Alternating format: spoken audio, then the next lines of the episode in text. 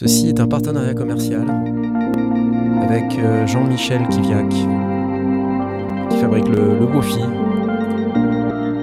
Wofi. Achetez-en plein. Il y a encore le Kickstarter. Vite, vite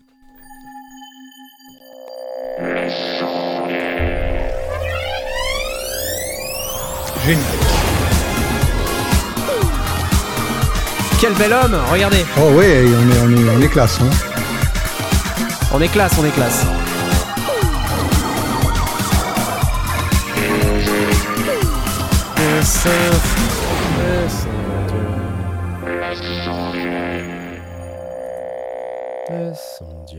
Bonsoir à tous et bienvenue. Bienvenue, oui C'est les sondiers, c'est lundi.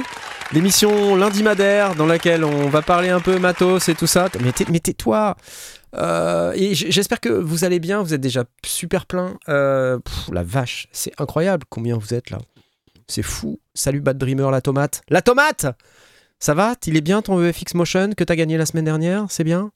Grand Hôtel, L'Artisan, Smile et Serious, Alwan, pouf Vous êtes plein. Et nous aussi on est plein, regardez. Paf Oh là là là là. Monstrueux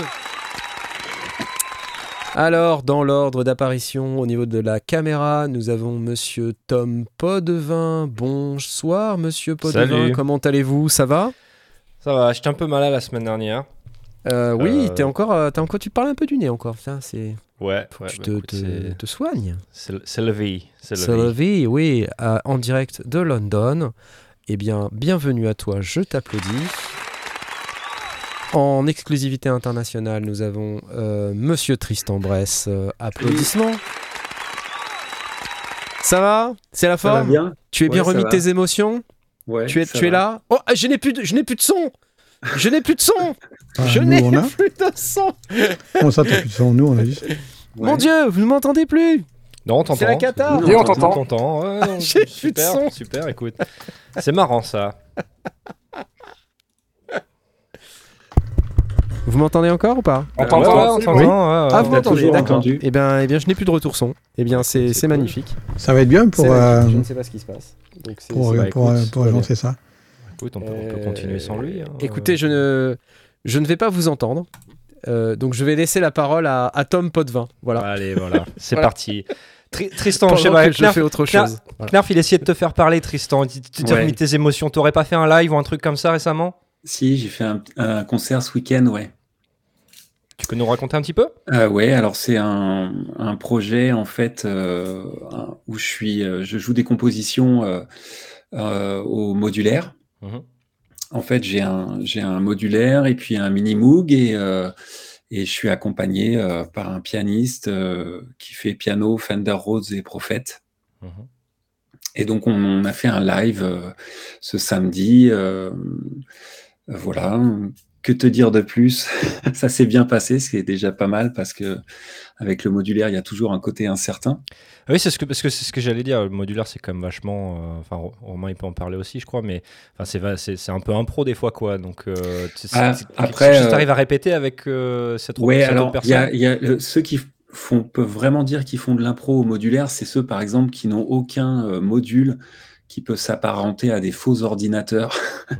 C'est-à-dire que par exemple, quand tu quand as un, ne serait-ce qu'un, moi j'ai un, un, Beatstep Pro qui est un petit séquenceur, c'est c'est presque déjà un petit ordinateur. Après, euh, quand tu vas, j'ai été au festival Discoutal où j'ai vu euh, le, le seul vrai live de modulaire que j'ai vu, qui était un live de Thomas Poli, où il était avec un système euh, full verbose et aucun, euh, aucun module euh, numérique. Que des, même le séquenceur, c'était un séquenceur euh, analogique, donc tu bouges la séquence d'un poil, tu prends euh, 4 tons et demi.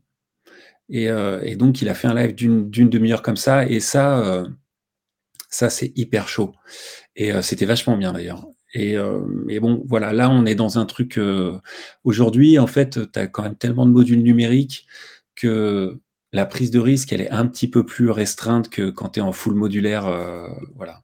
Là, j'ai quand même des séquences qui sont écrites euh, dans l'Arturia et que, je balance, avec lesquelles on joue. Évidemment, il y a des plages d'improvisation, on change les séquences quand on veut. mais on a des rendez-vous un peu. Donc euh, il y a moins ce côté complètement jeté dans le vide d'être avec un système sans, module numérique. Donc l'Arturia envoie du CV Ouais, il envoie du et qui est, CV. qui est inter- qui est récupéré par le modulaire. Ouais, il, en- il envoie du CV Gate qui est récupéré par le modulaire. Il a une sortie MIDI aussi. Donc moi je branche euh, plein de choses euh, sur le en sortie de l'Arturia. Même sur la, le- la même tranche, en fait, j'ai des splitters qui font que, par exemple, ce qu'il envoie en CV Gate, bah, ça va contrôler aussi euh, un autre oscillateur, histoire d'avoir des, des panels de son un peu différents et de pouvoir changer au milieu du morceau pour, euh, pour varier le son. Et le, j'ai un, donc le mini Moog, il est contrôlé aussi euh, en MIDI euh, par l'Arturia. Donc quand je peux pas en jouer euh, manuellement parce que je suis occupé à tourner des boutons, bah, c'est l'Arturia qui balance les séquences de basse. Donc voilà. Mais euh, non, c'est, bien. Après, non, le, le, le genre de truc qui fait flipper un peu dans, dans ces lives-là, c'est d'avoir quelque chose qui marche plus. Et en fait, comme tu as 400 câbles branchés, tu Ouais, peux pas identifier tout de suite d'où ça vient. Et donc en concert, chaque seconde passée comme ça peut être très longue. Comme, Donc, euh, comme un podcast vidéo, par exemple, où le présentateur serait pas là et aurait pas de son, par exemple. exactement. Par, par exemple, ça peut arriver. Enfin, Les minutes longues, c'est surtout pour lui, hein, parce que nous, ça va, c'est cool. Ouais, Et, euh, non, voilà. Donc, et, du coup, et j'ai une petite euh, sous le sous mon setup, j'ai deux trois trucs d'urgence si jamais j'avais un problème, comme un deuxième euh, beat step, Ah, parce que voilà, c'est des machines. bon, on sait jamais. Et, euh, et à côté de ça, dans mon dans mon setup, j'ai euh, quatre oscillateurs, deux verbos et deux sons de force. Et euh, du coup, euh, si jamais j'ai un souci, euh, j'ai un truc qui lâche, j'ai de quoi un peu me retourner. Et puis surtout, je suis avec un musicien qui a un piano et au pire qui peut nous faire un petit morceau de piano le temps qu'on qu'on résolve les problèmes. Tu connais Chopin? Voilà.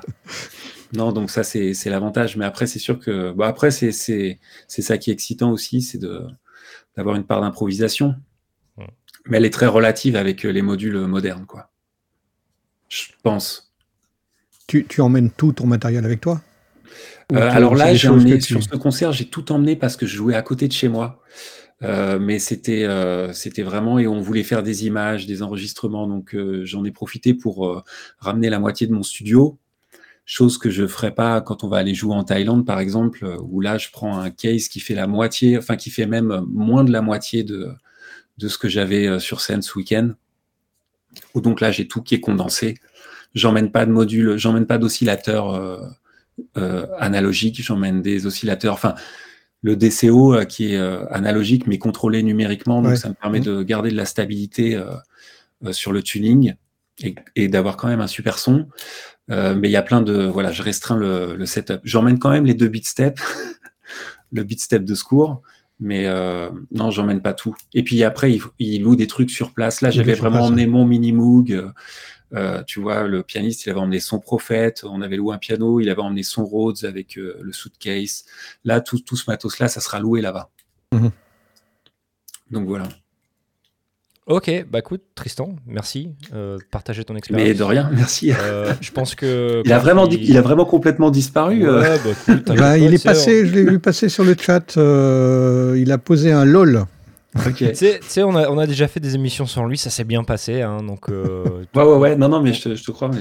on va, on va s'en sortir, t'en fais pas. Écoute, merci, je pense que Knarf, quand il reviendra, il aura d'autres questions pour toi sur, sur ce que tu fais, ton live, ton actu, etc.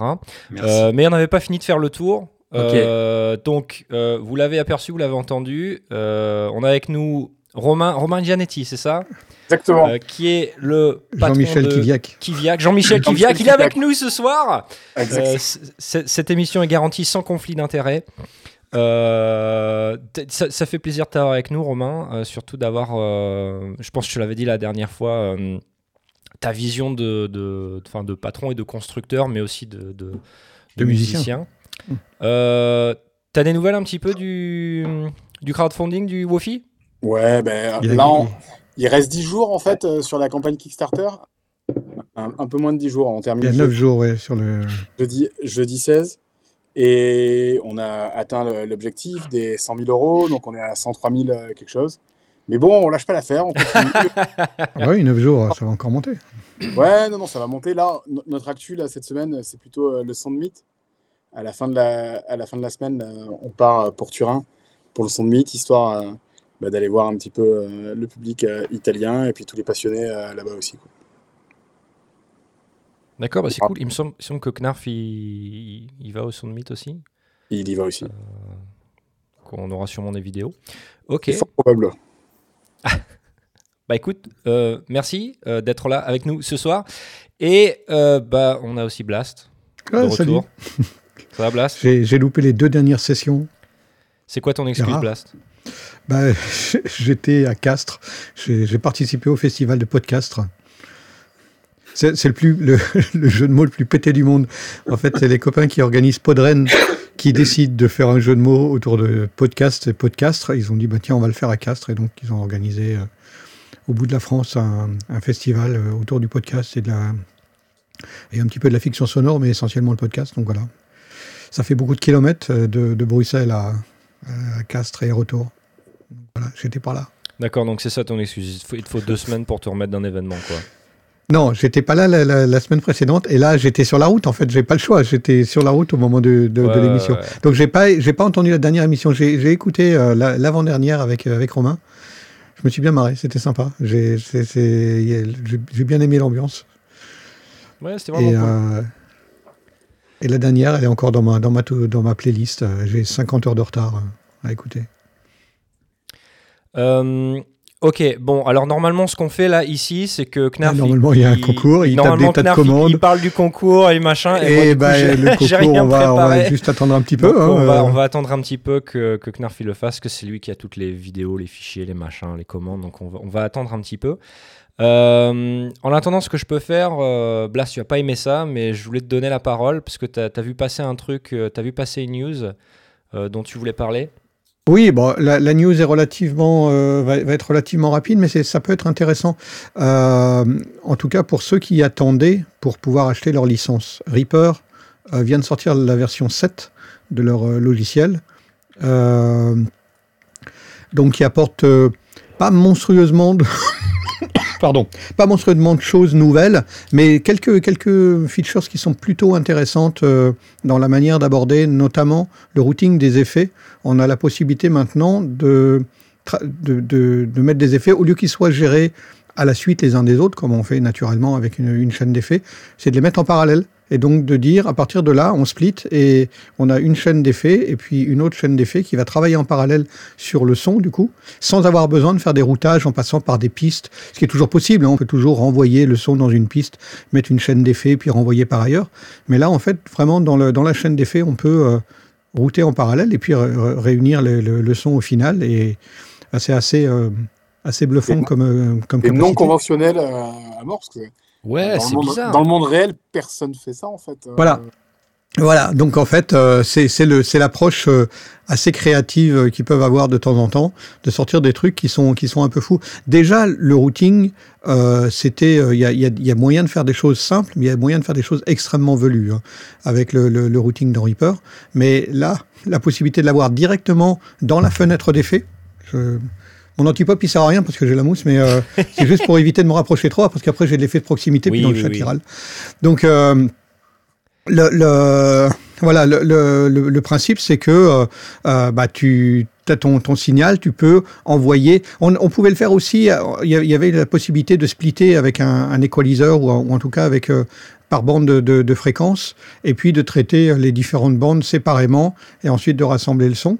Mais là, c'est carrément le signal qui est dupliqué, qui part à droite et à gauche. Et puis, ça pose pas de problème de phase, en fait, de, fonctionner de cette façon-là Comment ils gèrent ça, en fait bah, euh, honnêtement, j'ai pas encore essayé, mais j'imagine que non, parce que euh, bah, la phase, elle est, elle est recalculée, euh, c'est numérique, donc... Euh, parce que moi, l'idée que je m'en fais, là, c'est quand tu vas splitter ton signal tu vas avoir des, délais en fait euh, de traitement euh, qui vont être différents. Donc si c'est pas compensé, tu vas avoir des décalages de phase en fait. Euh, Alors lié, au recalage, enfin je pense qu'il y a un simple recalage de phase par calcul de la, latence de chaque plugin. Donc ça en soi c'est pas un problème. Par contre si tu pars en parallèle et que l'un ait un, effet avec du délai ou, avec, qu'il y a un délai volontaire ou, un, ou une reverb ou un truc comme ça, là tu pourrais en avoir. Mais tu en aurais de toute façon si tu devais traiter en parallèle deux signaux et que tu passais par un.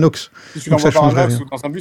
mais le, mais le, le recalage de, de latence, dans, dans, les, dans les DAW, maintenant, c'est plus vraiment un problème. Donc, euh, on peut avoir, euh, on pourrait avoir deux pistes avec un qui a, qui a une chaîne d'effets euh, de malade et puis l'autre euh, qu'on n'a pas. Et on n'a pas, de dé- on n'a pas de décalage de phase pour autant. Donc, non, ça, là-dessus, je, je pense pas que ce soit, ce soit un souci. Donc, ça, c'est un, un des points qu'ils ont rajouté. Deuxième point qu'ils ont rajouté que je trouve intéressant, bah, c'est aussi des, améliorations de ce qui se faisait avant. C'est tout ce qui est comping. Donc euh, la possibilité de faire euh, plusieurs prises ou faire des, des, des re-re ou des punch AB euh, comme on faisait avant sur bande ou sur, ou système. Mais à ce moment-là, tous les comps sont mis les uns au-dessus des autres dans une seule track et donc peuvent aussi recevoir le, le- les, mêmes jeux d'effets si, on veut pouvoir comparer, non pas en brut une prise, mais une prise avec, ces traitements. Et donc, on va pouvoir ensuite reconstituer le morceau euh, en disant, bah ça, je prends euh, la prise A, et puis après, là, je prends la prise C, et puis sur le refrain, je prends la prise D, et puis je coupe à, tel endroit. Et on peut basculer aussi de manière extrêmement simple d'un- d'un- d'une prise à l'autre pour vraiment choisir celle qui, celle qui nous convient le mieux. Donc, c'est voilà, plein de petites fonctionnalités qui sont pas forcément transcendantes, mais il y a un élément dont il faut tenir compte, c'est que euh, la licence de Reaper, euh, elle est valable pour deux versions complètes. Alors moi, j'ai acheté en 2015 la version 5, et donc elle a été val- valable, et j'ai payé 60 dollars. 60 dollars pour le, logiciel complet, j'ai payé en 2015, et donc là, je viens de me offrir une nouvelle licence, parce qu'on passe à la version 7, et c'est... Je l'avais payé en 2015 au moment de la sortie de la version 5, parce que j'avais un petit peu bricolé sur la version 4, mais comme elle était vraiment en fin de vie, ben, ça vaut entre guillemets pas le coup de de l'acheter dans la mesure enfin ça, ça, ça- ça paraît presque paradoxal parce que le prix est ridiculement bas mais euh, mais bon on divise par deux la, la durée du truc quoi.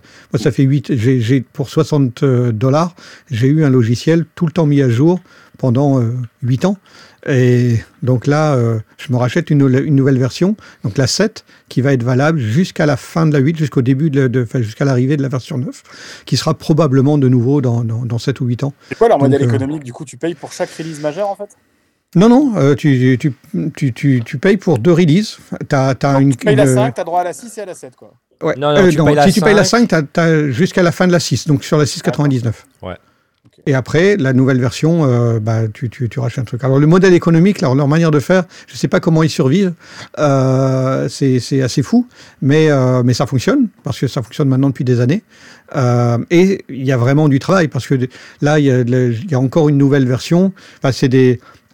a- ils sont sortis avec la 7.01, puis il doit y avoir 7.02. Enfin, il y a, il y a- il y a D'accord. déjà quelques versions qui sont sorties entre temps. Un soft de ce type-là, c'est un travail de ouf en fait. euh, C'est un Ouais. travail de ouf. Il y a une grosse communauté derrière euh, qui, qui appuie et qui assiste parce que justement ce- ce- cette manière de fonctionner. Que le prix versus Et- le et- travail, je suis très très étonné en fait qu'ils arrivent à Elle sortir un truc complet à ce prix-là quoi. Alors- j'adore le chef d'entreprise qui arrive tout de suite. Non, non, euh, mais je, non, c'est je- hyper je comprends bien. Alors, je pense qu'il y a une approche euh, assez, on va dire, altruiste, entre guillemets. Le gars qui est derrière euh, la, la société, c'est celui qui avait fait Winamp. D'accord. Et donc, qui s'est il fait vraiment des thunes avec il Winamp. n'a pas besoin d'argent, ça va, j'ai compris. Et j'ai l'impression que c'est ça. Il n'a pas besoin d'argent et, et du coup, il a monté cette communauté autour de ça. Sa, sa manière de travailler, elle est assez folle parce que euh, tu vas sur le, sur le site de, de, de Reaper, donc Cocos, euh, tu télécharges, tu installes, tu peux même installer sur une clé USB ou sur un, un do- un dossier à part. Tu peux même avoir plusieurs versions si tu veux pouvoir comparer ou avec des settings différents, tu veux pouvoir comparer une version à l'autre ou bien avoir des, une qui serait plus orientée euh, enregistrement de voix, etc. L'autre qui serait orientée avec euh, une configuration différente sur ta carte son ou un truc comme ça. Et, toutes les, toutes cohabitent sans aucun problème. On peut même les faire tourner en même temps. Au niveau de, la, taille du fichier, c'est ridicule, ça fait 40 MB parce qu'il il se casse pas les pieds à faire, à être en permanence à vérifier avec un dongle ou avec euh, avec une licence que tu es bien propriétaire de la licence. En fait, il s'en fout. Euh, il vérifie, tu as un petit fichier qui indique que ton fichier est licencié. Et si t'es pas licencié, il va te mettre un, petit nag screen pendant 5 secondes et après il le coupe et il ne, retire rien du logiciel. Le logiciel, une fois qu'on a passé le nag screen, il est complet et il est sans limite. Euh, on a trois mois de trois mois d'essai gratuit. En théorie, encore une fois, c'est juste parce que c'est comme ça qu'ils le disent. Mais au bout des trois mois, ben, on a juste un ice cream qui dit bah, ça fait trois mois et un jour que vous utilisez Reaper. Ce serait sympa de l'acheter, mais c'est tout. Ça dure cinq secondes et ça s'arrête et ça continue. Euh, quand, on, quand on a eu le Covid, euh, parce qu'il y avait pas mal, enfin, qu'il tout le monde était coincé à la maison, ils ont filé des licences euh, de, de, mois en mois en disant bah, on, est, on étend votre licence, n'allez pas vous casser les pieds à payer, euh, faites de la musique, faites jouer. Enfin, c'est c'est assez fou comme, comme approche, comme manière de faire. Et donc, ça attire pas mal de gens qui n'ont pas forcément les moyens et qui vont se mettre à faire du, du Reaper. Maintenant, ça supporte très très bien le MIDI et de mieux en mieux. Ça supporte aussi des, des montages vidéo simples, mais ça permet aussi de, faire un simple montage vidéo, mais aussi de caler sa musique ou ses, sons sur, sur un- une vidéo, parce que tout est intégré. Il y, a- y a des trucs qui sont complètement, euh, complètement folles dans ce, dans ce logiciel que, que j'adore et qui, au départ, était relativement simple. On- à la limite, on, on aurait pensé à Audacity, mais aujourd'hui, c'est une vraie station de travail audio numérique euh, très complète, qui n'a pas, à la différence de Cubase, comme, on- comme on pourrait parler, beaucoup d'instruments intégrés pour faire de la, de la musique assistée par ordinateur. Mais bon, bah, on récupère va- des, des, des synthés, on récupère des choses, on les monte. euh, Ça, ça supporte tous les, les, les, les VST, les, enfin, toute, toute la série des VST. On, on peut écrire soi-même ses plugins. Enfin, c'est c'est juste fou comme, euh, comme système. Donc Complet, moi, j'invite les gens euh, qui hésitaient, qui étaient sur un 650 ou un truc comme ça, et qui se disaient bon, euh, j'aime bien, euh, mais bon, je vais pas l'acheter pour alors qu'il va, il va changer de version. Là maintenant, la 7 est tombée. Pouvez-vous payer la, la licence? Alors c'est 60 dollars. Maintenant plus la TVA, donc il y a 8 ans c'était 60 dollars. Maintenant il y a la TVA. Entre temps, l'État ou le fisc leur est tombé dessus et leur demande de, de, de payer la, la, la TVA. Donc j'en ai payé, j'en ai eu pour euh, 72 dollars ou 72 dollars pour les Belges et les Suisses. C'est important, il y a des Euh, trottoirs à réparer quand même, Knarf, euh, Blast. hein. Ouais, non, mais j'ai rien contre. En réalité, encore une fois, c'est le moment pour ceux qui hésitaient, enfin qui étaient encore euh, dans la phase d'attente. Voilà, la 7 est tombée, donc vous en avez pour euh, 7 ou 8 ans de, de- de licence pour euh, 72 dollars. Euh, Romain, Tristan, vous avez déjà utilisé euh, Reaper? Vous en avez déjà entendu parler? Moi, j'ose pas parler parce que je sais pas ce que c'est, donc euh, je, je, Ok, mais donc je, je viens de comprendre que c'était tu vois, un c'est genre une de station- Pro Tools, quoi, ouais, c'est ouais. une Tu prends station de Pro Tools, c'est la même chose, mais en beaucoup moins cher. voilà. Ouais, Et euh, donc c'est c'est linéaire, si tu veux. Euh, Oui, c'est c'est pas à comparer avec, euh, redis-le pour moi, euh, Ableton. Ableton. ouais. Ableton, enfin, c'est c'est vraiment du, du- du- de la station de travail linéaire. Enfin, ton, tes pistes sont alignées et puis tes, tes segments sont les uns à côté des autres. Ok. Comme Pro Tools, en fait. Euh, donc Ouais, ouais, moi, Romain, je suis sur Pro Tools. Romain, t'as déjà utilisé toi ou euh, Reaper, non. non Non, non, moi, dans, dans les, dans, les, dans les stations de travail alternatives, si tu veux, le- la seule alternative euh, un peu bizarre que j'ai utilisée, c'était il y a très très longtemps, c'était Samplitude. Mais c'était. Ah euh, ouais, moi aussi. Ah oui, c'est amplitude, oui. C'est un sacré, sacré logiciel. Bah, c'est pareil, c'est le même principe aussi. ça, ça- Hmm. ça me fait penser à ça, en fait. Tel que tu le décris, en tout cas, ça me fait penser un petit peu à ça. Quoi. Mais non, moi, je trouve qu'à la limite, sur les, sur les stations de travail numériques un petit peu, entre guillemets, alternatives, moi, celui qui me fait le plus de l'œil, c'est Bitwig, en fait. Ouais.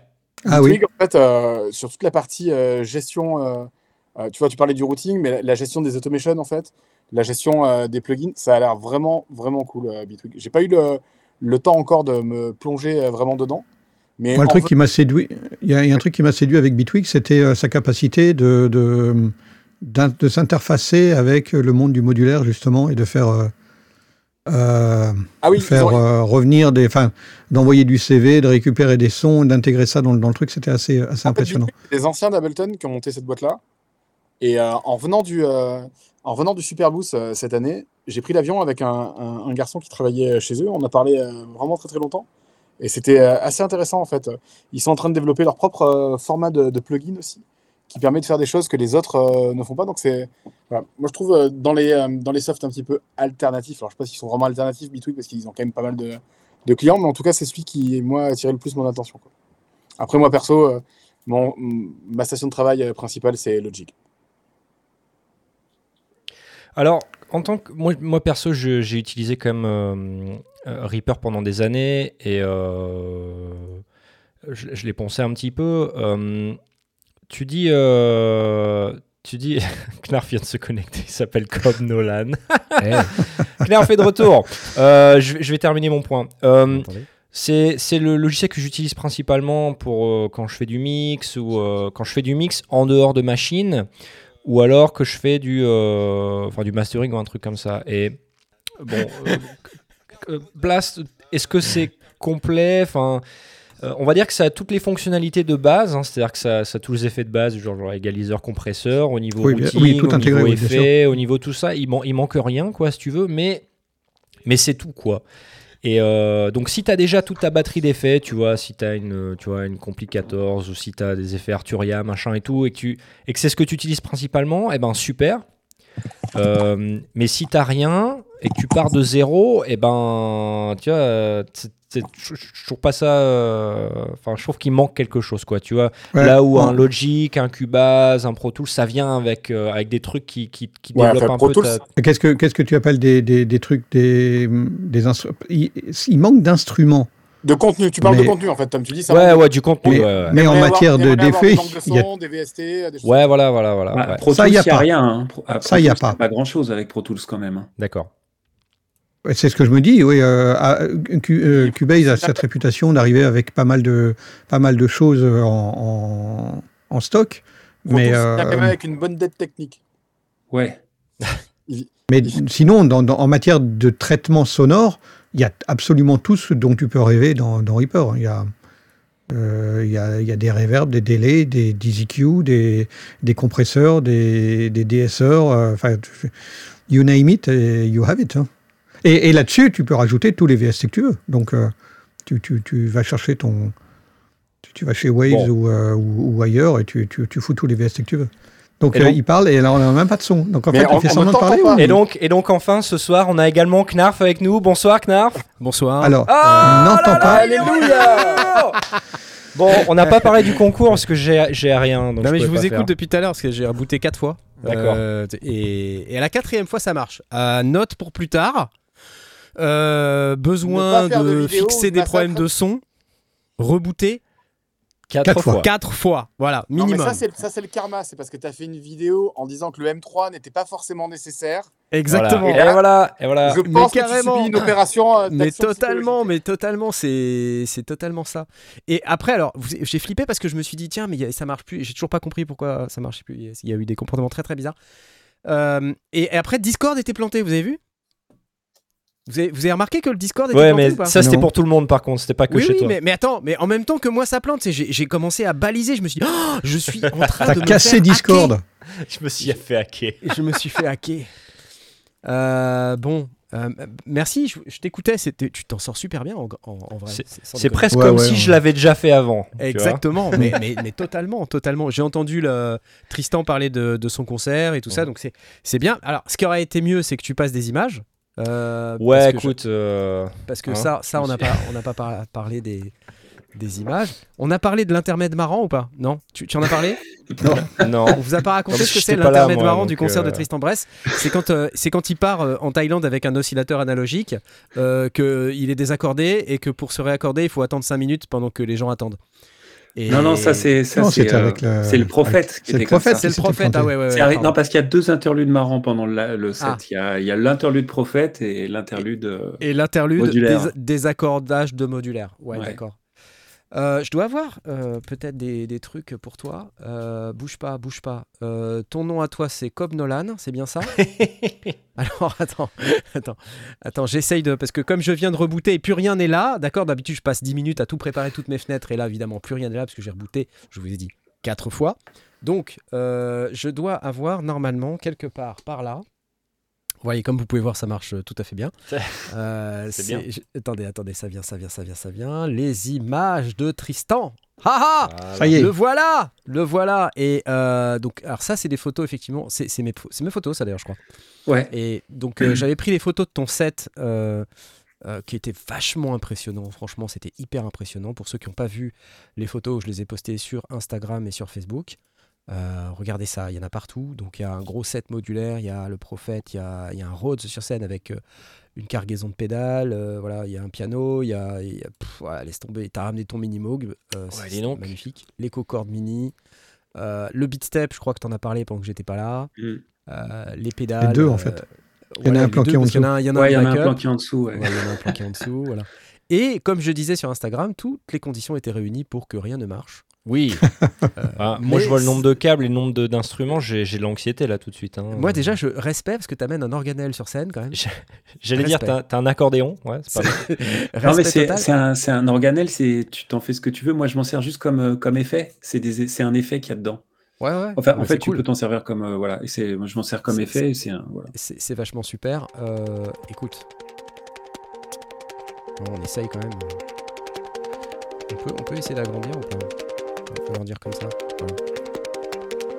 J'en passe un petit bout, je sais que vous êtes passé à autre chose, mais. euh, J'en passe juste un petit bout parce que Tristan est là, c'est quand même con de pas, de pas passer le. Et donc tu repars en Thaïlande l'année dernière, à la même époque, un peu avant peut-être, t'étais venu nous dire que t'allais en Thaïlande.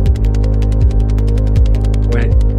Avec un set un peu moins complet que celui-là quand même, parce que Ouais. là t'as ramené tout ton studio sur la scène. Ouais, c'est un peu ça, ouais. Qu'est-ce qui sonne Donc- bien ce Moog? Ouais, c'est bien le Mouvien quand même. hein. Ah, C'est magnifique. hein. Et donc, euh, Ouais, c'est cool. Super classe. Moi j'étais au concert, les amis, c'était à l'île d'Oléron. Euh, et franchement, c'était magique. Euh, J'ai trouvé ça super.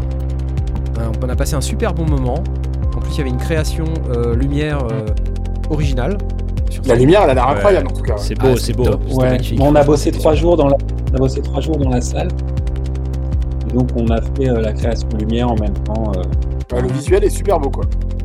Ouais, il y avait un petit, on voit pas là, mais il y avait un petit oscilloscope devant qui diffusait des petites. ouais. Ah si on le voit là, là on le voit l'oscilloscope. Ouais, il est Ah. relié à un oscillateur en fait, et donc euh, voilà, il y a un, un des oscillos qui, qui fait du C'était produit sympa. de l'image. Franchement, c'était super sympa. Donc euh, voilà, j'ai juste envie d'applaudir à nouveau. En pendant que je peux, du coup. Euh, il va y avoir euh, plus d'images, non tu, tu me disais?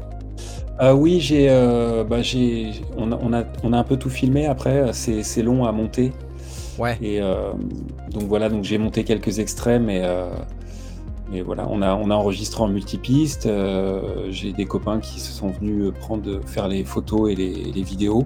Comme je jouais à la maison, j'avais tous les copains qui étaient pas loin, donc qui sont venus participer au projet. Et, euh, et voilà, donc euh, l'i- l'idée après, c'est de servir un peu de ces images pour, euh, pour trouver plus de dates, en fait, parce que c'est un projet qui est assez neuf. Bah ouais, c'est cool. Donc, euh, donc voilà. Franchement, c'est super. Donc, euh, Attends, je m'en mets un petit bout encore, hein, ok?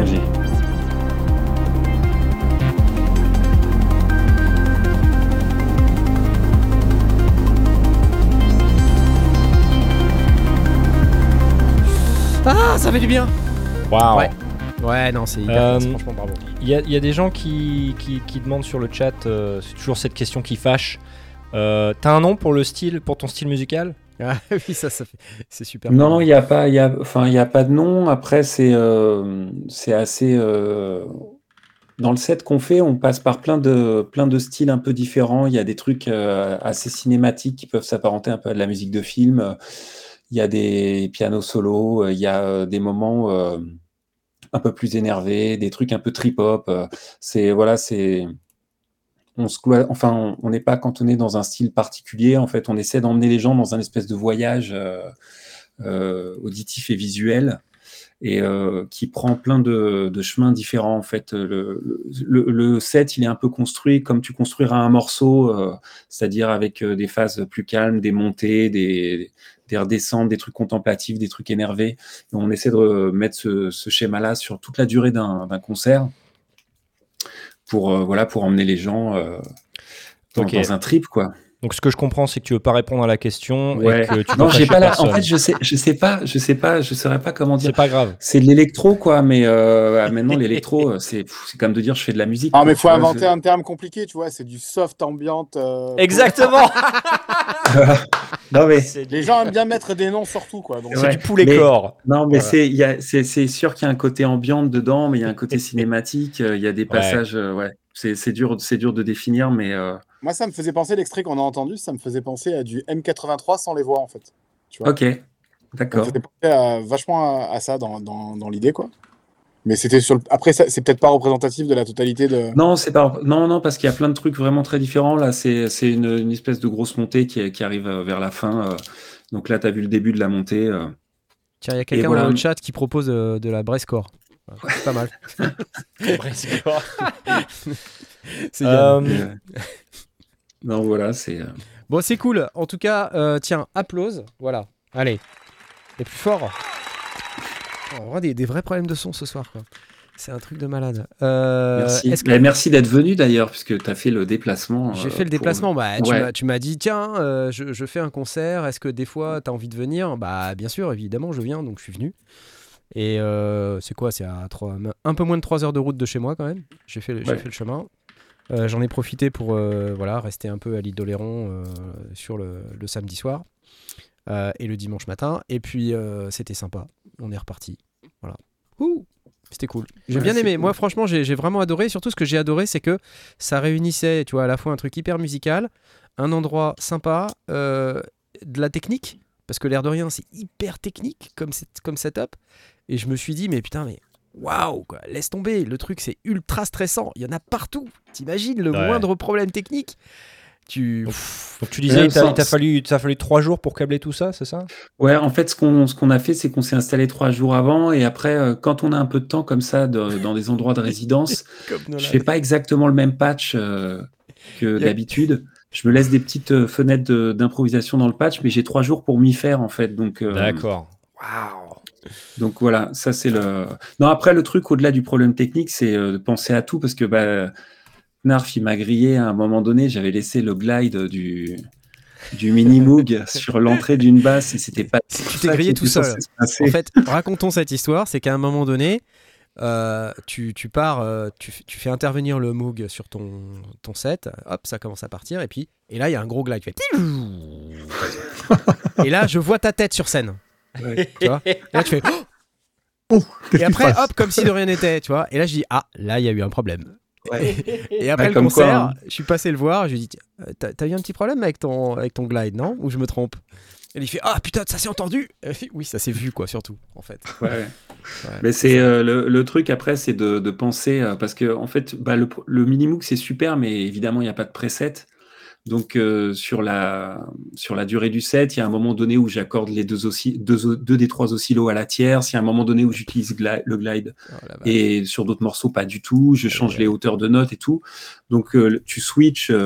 Mais t'as des notes en fait pendant ton set? T'as pris des notes avec des non, j'ai tout appris par cœur. En fait, j'ai- noté sur ma setlist, parce que si au début, quand on a commencé les répètes, j'avais une setlist de 5 pages où j'avais en- environ une page de notes par morceau. En concert, c'est impossible à gérer. Mhm. Donc, euh, avec les répètes, j'ai noté finalement deux trucs par morceau, les deux trucs catastrophiques euh, qu'il faut pas oublier de faire, tu vois. Donc euh, voilà, et qui sont différents suivant les morceaux. Et ces deux trucs-là, euh, quand on passe d'un morceau à l'autre, je les lis. Donc euh, voilà. Mais Mm. pour le reste, non, j'ai j'ai appris par cœur. Après, il y a eu plein de petites cascades, mais euh, en tout cas pas des grosses euh, qui étaient marquées en rouge sur la setlist, qui étaient catastrophiques. euh. Moi, je trouve ça En super cas- impressionnant parce que pour avoir fait quelques concerts live avec des machines euh, dans ma vie, euh, ouais, c'est c'est très très stressant. Il y, il y avait vraiment plein de trucs. Ça, c'était, le, câblage, là, déjà, rien que le câblage, déjà, tu, tu, tu fais un mini AVC. rien Après, on était deux et en fait, on a pensé, je sais pas si tu as fait gaffe, mais en fait, il y a vraiment que deux pauses dans le- sans musique dans le set, c'est-à-dire que tout s'enchaîne et on a vraiment pensé à des enchaînements où, si tu veux, euh, il y a un moment donné où euh, ça se termine, il fait un espèce de piano solo ou de Rhodes solo qui embraye sur la suite du morceau et moi, j'ai 30 longues secondes pour euh, changer Oui, mes patchs, changer changer, tes- les presets, changer mes trucs et redémarrer. On est d'accord voilà. que là, il n'y a pas de changement de plateau. hein. Tu, joues, tu joues en tête d'affiche et il n'y a personne derrière. Ah Personne, non, il n'y a euh, personne. Ah bah non, non, non, là, on a, non, c'est un, c'est un truc qu'on a organisé. euh, Non, c'est pas possible. quoi. Non, c'est pas possible. En fait, après, si euh, on va Si- faire. Attends, si enfin, t'es sur un praticable euh, avec tout branché, c'est possible.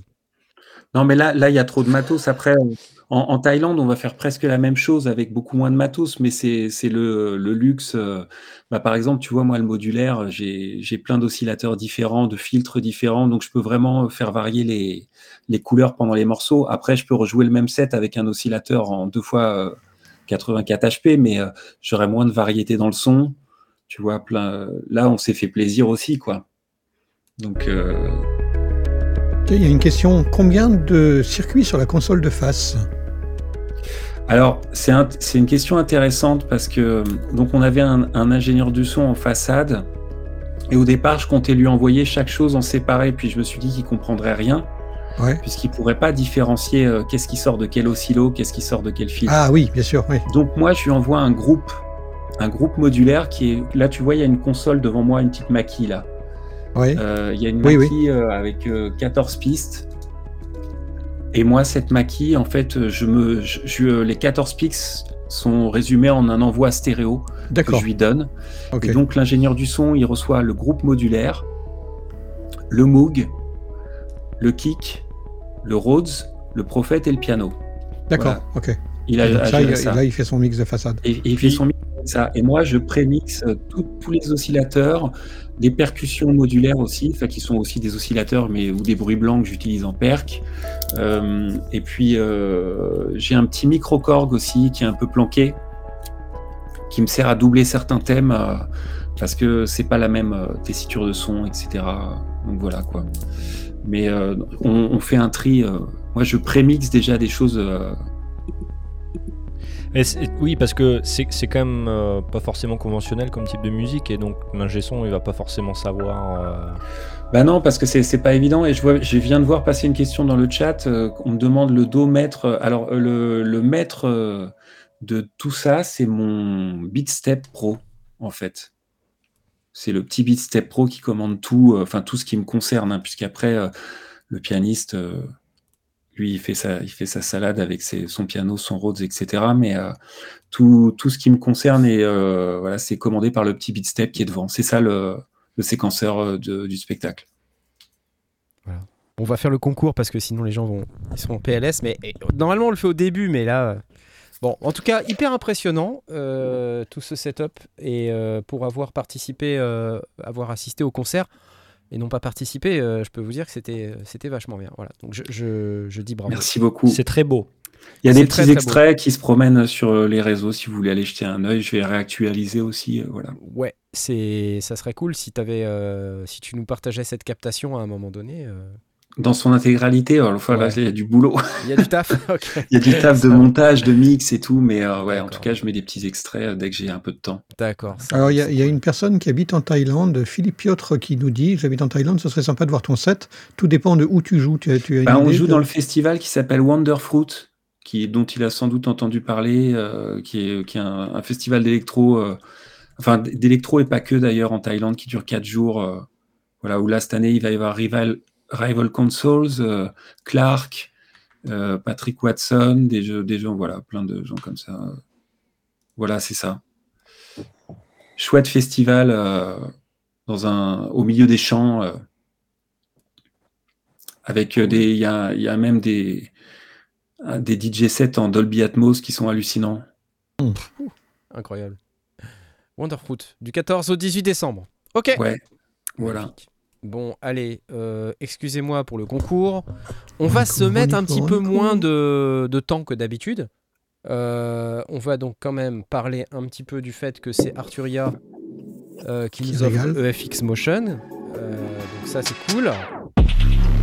C'est ça, EFX Motion, c'est un, un outil qui vous permet de moduler ce que d'habitude vous ne pouvez pas moduler dans vos synthés, dans votre audio. Donc il y a plein de moyens de moduler, plein de choses. Il y a plein d'exemples sur le site. Ne me demandez pas d'expliquer en deux mots ce que c'est, parce que c'est juste impossible. Mais c'est cool. Et en tout cas, ce soir, c'est à gagner. Vous pouvez venir dans le Discord, lesondiers.com slash Discord. Et euh, peut-être que si j'appuie euh, là, il s'affiche. Il s'affiche déjà, c'est génial. J'ai l'impression que tout marche. C'est assez incroyable. Incroyable. Euh, donc, euh, on va se mettre euh, 30 minutes? V- 25 minutes, ok? 25 minutes, c'est bien Allez. Ouais. Vous, a- Alors, euh, vous avez le temps, hein tapez à ok mort sur la vous vous là. Hein. Voilà, ok Une licence EFX Motion Arturia. Vous avez 25 minutes. 3, 2, 1, c'est parti. Go, go, go, go. Allez-y, on clique, on clique, on clique, on clique, on clique. C'est parti. Vous êtes déjà 25, 26, 27. Toujours pas d'emoji caca. Non, c'est pas là, vous vous êtes là du dessous. Non C'est pas vrai. Il y a toujours des gens pour faire des trucs, euh, des trucs dingues. C'est Shaperbox par Arturia. Euh, je pense que c'est un peu plus que ça. Je pense que ça va un peu plus loin. Même, euh, même beaucoup, beaucoup, beaucoup plus loin en vrai. Parce que Shaperbox, j'ai compris tout de suite. Alors que ça, j'ai encore, un peu de mal. C'est assez complexe. mais c'est ultra puissant. Bref. Merci Arturia, c'est cool. Je vous rappelle que nous avons ce soir euh, avec nous Jean-Michel Kiviak, alias Romain Gianetti. C'est lui, regardez. C'est lui. Vous le reconnaissez? C'est lui. bon, tu nous as, as parlé un peu du Wofi pendant que j'étais pas là, je crois. Hein? Oui, j'ai parlé Ouais. de la campagne Kickstarter qui se termine dans 9 jours 9 jours. Ouais. et où on a atteint l'objectif, mais où on, on lâche pas l'affaire. Félicitations. On a besoin d'aller un petit peu plus haut quand même. euh, Ça serait pas mal. Voilà. Ouais, ça serait pas mal. Ok, euh, vous pouvez suivre le lien qui vient qu'instrument sur euh, cette vidéo dans la description pour aller sur le Kickstarter si vous êtes intéressé. N'hésitez pas à y aller. Euh, plus il y aura de financement, plus il y aura de fonctionnalités. C'est cool. On espère, en tout cas. Pour la suite, je veux dire. Oui, oui, c'est pas pour acheter une Porsche a priori. hein. C'est pas pour acheter une Porsche, parce que tu l'as déjà, je crois. Non Non, je déconne. Deux. Le mec qui te casse le truc, tu sais. ne lui donnez pas d'argent, il en a déjà plein. Non, non, c'est faux. Merci d'avoir répu- d'avoir ruiné ma réputation. C'était cool en tout cas de vous avoir connus. C'était Merci bien, c'était bien. Euh, non, alors vous avez parlé de Reaper. euh, ça serait bien qu'on parle un peu de, de Steinberg euh, qui viennent de sortir leur Cubase 13. Euh, alors, tout à l'heure, vous avez parlé euh, de Reaper et je me posais la question. Je pense que Romain, tu nous as, tu nous as posé la question aussi offline euh, de qui utilise euh, Cubase 13 aujourd'hui? Et je pense que c'est une vraie question qui est Oui. vraiment intéressante. Euh, alors moi la réponse que j'aurais à apporter à ça, donc Cubase 13, hein, vous savez tout ce que c'est Cubase, de Cubase, une nouvelle version avec euh, des nouveautés. Alors euh, ils ont changé la mix console, ils ont fait un petit, un petit rafraîchissement de l'interface. Euh, vous, avez euh, des outils de sélection qui sont un peu nouveaux. Euh, la partie édition a été améliorée. On peut éditer maintenant vachement mieux qu'avant. Bon, je n'ai pas forcément tous les détails de ça, mais enfin, c'est ce qu'on nous dit. En tout cas, vous pouvez également. Il y a une espèce de mixeur embarqué dans l'inspecteur, là. J'ai pas trop compris. Mais on aurait tous les outils à disposition pour pouvoir mixer directement dans la fenêtre arrangement sans avoir à passer par euh, 50 fenêtres. Ah oui, grosse nouveauté, le Vocal Chain. Donc euh, ça, c'est une, un- une chaîne globale pour, pour le traitement de la voix, où vous avez euh, l'exciter, le saturator, euh, l'imager, le filter, tout ça, DSR. Le truc pour les progressions d'accords également. Voilà, je- vous savez, je, regarde le, site hein, comme tout le monde. hein. Je vais regarder un petit peu avant. Bon, j'ai pas été forcément très dans le détail. Des nouveaux plugins, euh, égaliseur. Euh, vous avez également un compresseur en plus. Et puis, euh, il y a ce Iconica Sketch euh, qui permet, donc, de ce que j'ai compris, de faire des, euh, des trucs orchestraux euh, avec des, articulations dans tous les sens, euh, plein d'instruments, euh, dans un truc relativement compact. Euh, donc voilà, ça c'est. Je sais pas si ça vient avec ou si c'est un truc en plus, mais enfin c'est a priori plus ou moins dedans. Euh, bon voilà, après je vais pas tout vous, tout vous passer, vous pouvez aller regarder. Je crois que ça vaut 579 euros. euh, si je dis Pour la version euh, complète, complète, complète. la non version pro, voilà, donc il y a plusieurs versions, il faut aller dans les comparatifs de versions pour voir un peu ce qu'on a. Donc vous avez une version Pro 13, Artist 13, Element 13, LE 13 et, et i 13. Je vous avoue que sur les trois dernières versions, ça devient un peu compliqué de savoir euh, quels sont les... Ouais, C'est compliqué, non, la, la segmentation de leur gamme, non Ouais, c'est- beaucoup de produits. Ça fait beaucoup de produits, ouais, je trouve. hein. Ouais, C'est-à-dire que le, si tu, si, le, le prix euh, du complet est assez élevé, donc euh, forcément ils ont été obligés de répondre à, à des demandes euh, spécifiques, j'imagine, de gens qui disent ouais mais c'est bien gentil, mais les instrus j'en ai pas besoin ou telle chose j'en ai pas besoin, Ouais. ou j'ai pas besoin d'autant de pistes. Comment ils font pas... Enfin, mais peut-être que c'est... Je vois ça avec un, un biais différent, mais quand tu vois que Apple fournit Logic Pro X, je crois que c'est 229 euros quelque chose comme ça, la, la licence. C'est trois- c'est pas 300, 329 euros Ça a augmenté Je sais plus. Je sais plus, mais- Ouais. Mais c'est mais, dans les euh, 300 balles max. Ouais. Et c'est surtout que tu as les mises à jour à vie. C'est-à-dire Ouais, que- non, enfin, mais là, il faut, question, là, il payer question. 100 balles par demi, par demi-version. hein. C'est Donc, une vraie euh, question euh, euh, parce qu'en fait, quand je regarde, moi, je vois que l'interface, j'ai eu l'impression en regardant les vidéos que c'était un peu logicisé. Euh, Ah ouais c'est- c'est- C'est vraiment la- la sens- le sentiment que j'ai eu en termes d'interface. J'ai l'impression que ça se rapproche de plus en plus de Logic. Il y a une révolution quand même euh, chez nos amis de Non, non, je ne suis pas certain qu'on puisse parler d'une révolution. Après, euh, euh, je pense qu'il y a aussi une base d'utilisateurs qui est très habituée à, à ce workflow, à ce système, qui est quand même assez puissant. hein. Je veux dire, globalement, avec Cubase, tu fais tout. vraiment dans le détail. Je pense qu'au niveau édition, au niveau MIDI, au niveau euh, automation, euh, il y a vraiment des, des- Mais comment ils font pour trucs, trouver des nouvelles idées au quoi. bout de 40 ans Mais bah, Ça fait voilà, presque c'est- 40 ans et ils trouvent toujours des nouvelles idées en Bah, fait. Bah, il regarde ce que fait Reaper.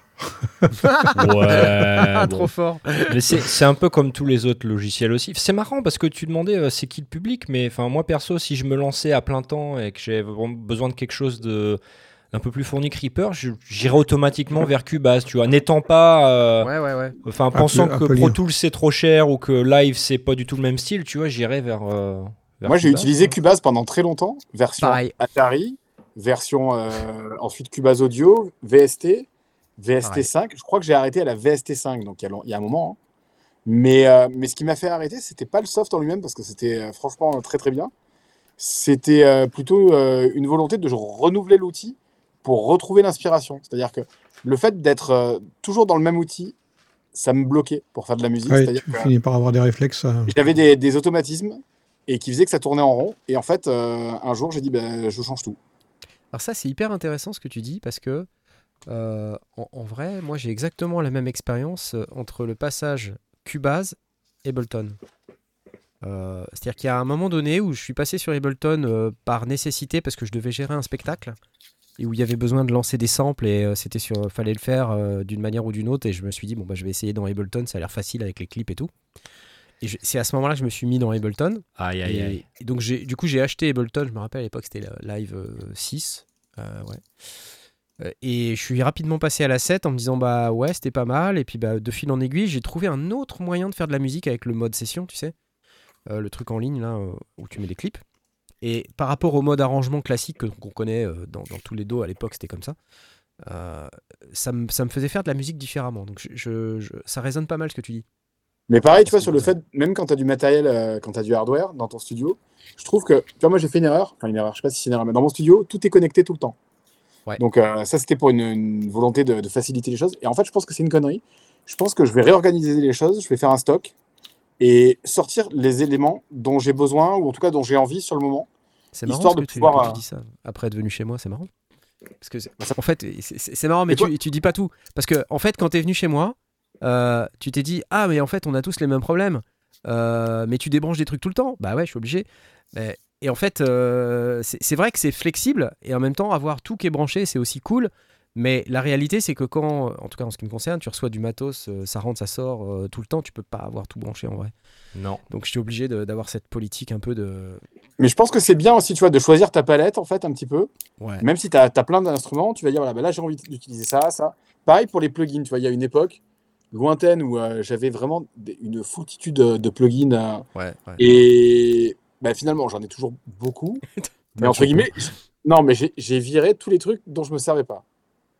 Parce que Hmm. ça, c'est pareil, quand tu passes. En fait, le, fond du problème euh, avec les, les plugs euh, et quand tu as des grosses banques de son aussi, c'est que tu passes 5 heures sur un son de caisse claire. Et en fait, tu te rends compte que ton morceau, c'est de la merde. Tu as une super caisse claire, mais ton morceau, c'est de la grosse merde, en fait. Et t'es pas focus sur le bon truc. Et ça, je pense qu'on est tous passés par là. On est Tu tous vois, passés par là. Tu lèves, tu lèves la tête comme ça, tu vois, ça fait 5 heures que tu es sur le truc. Putain, la caisse claire, elle est, elle est chambée. Par contre, le morceau, c'est de la Le merde. reste, euh, le reste est Ouais. pourri, ouais. Et je- Et, donc- et- et quand, quand tu, quand tu te focuses sur, sur ton morceau et que tu te fais plaisir et qu'après tu le publies, et ben, tu vois, le commentaire que tu as, c'est la caisse Ta caisse claire est Ouais, pas terrible. Elle est pas ouf. ouais. À chaque Ouais, fois que mais je rigueur, truc, on- j'attends ce commentaire. tu vois, je m'en fous de la caisse claire. Quoi. Ce qu'il faut, en fait, moi, moi c'est ce que je fais. Ce qu'il faut, c'est pas les publier, en fait. faut le garder pour toi.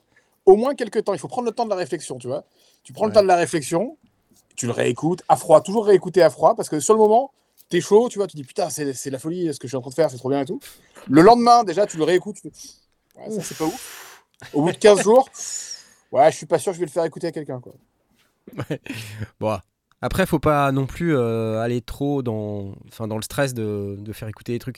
Je vois plein de gens qui me disent Ouais, j'ai trop honte, ma musique est naze et tout. Même dans les écoutes qu'on fait le vendredi, il y a des gens qui disent Ah non, j'ai trop honte. Je Ah non, faut pas avoir honte. trucs. Alors je me suis mal exprimé. surtout c'est pas avoir honte, quoi, Mais c'est surtout, même si tu fais un, un truc que tu juges pas, pas ouf, c'est pas grave. hein.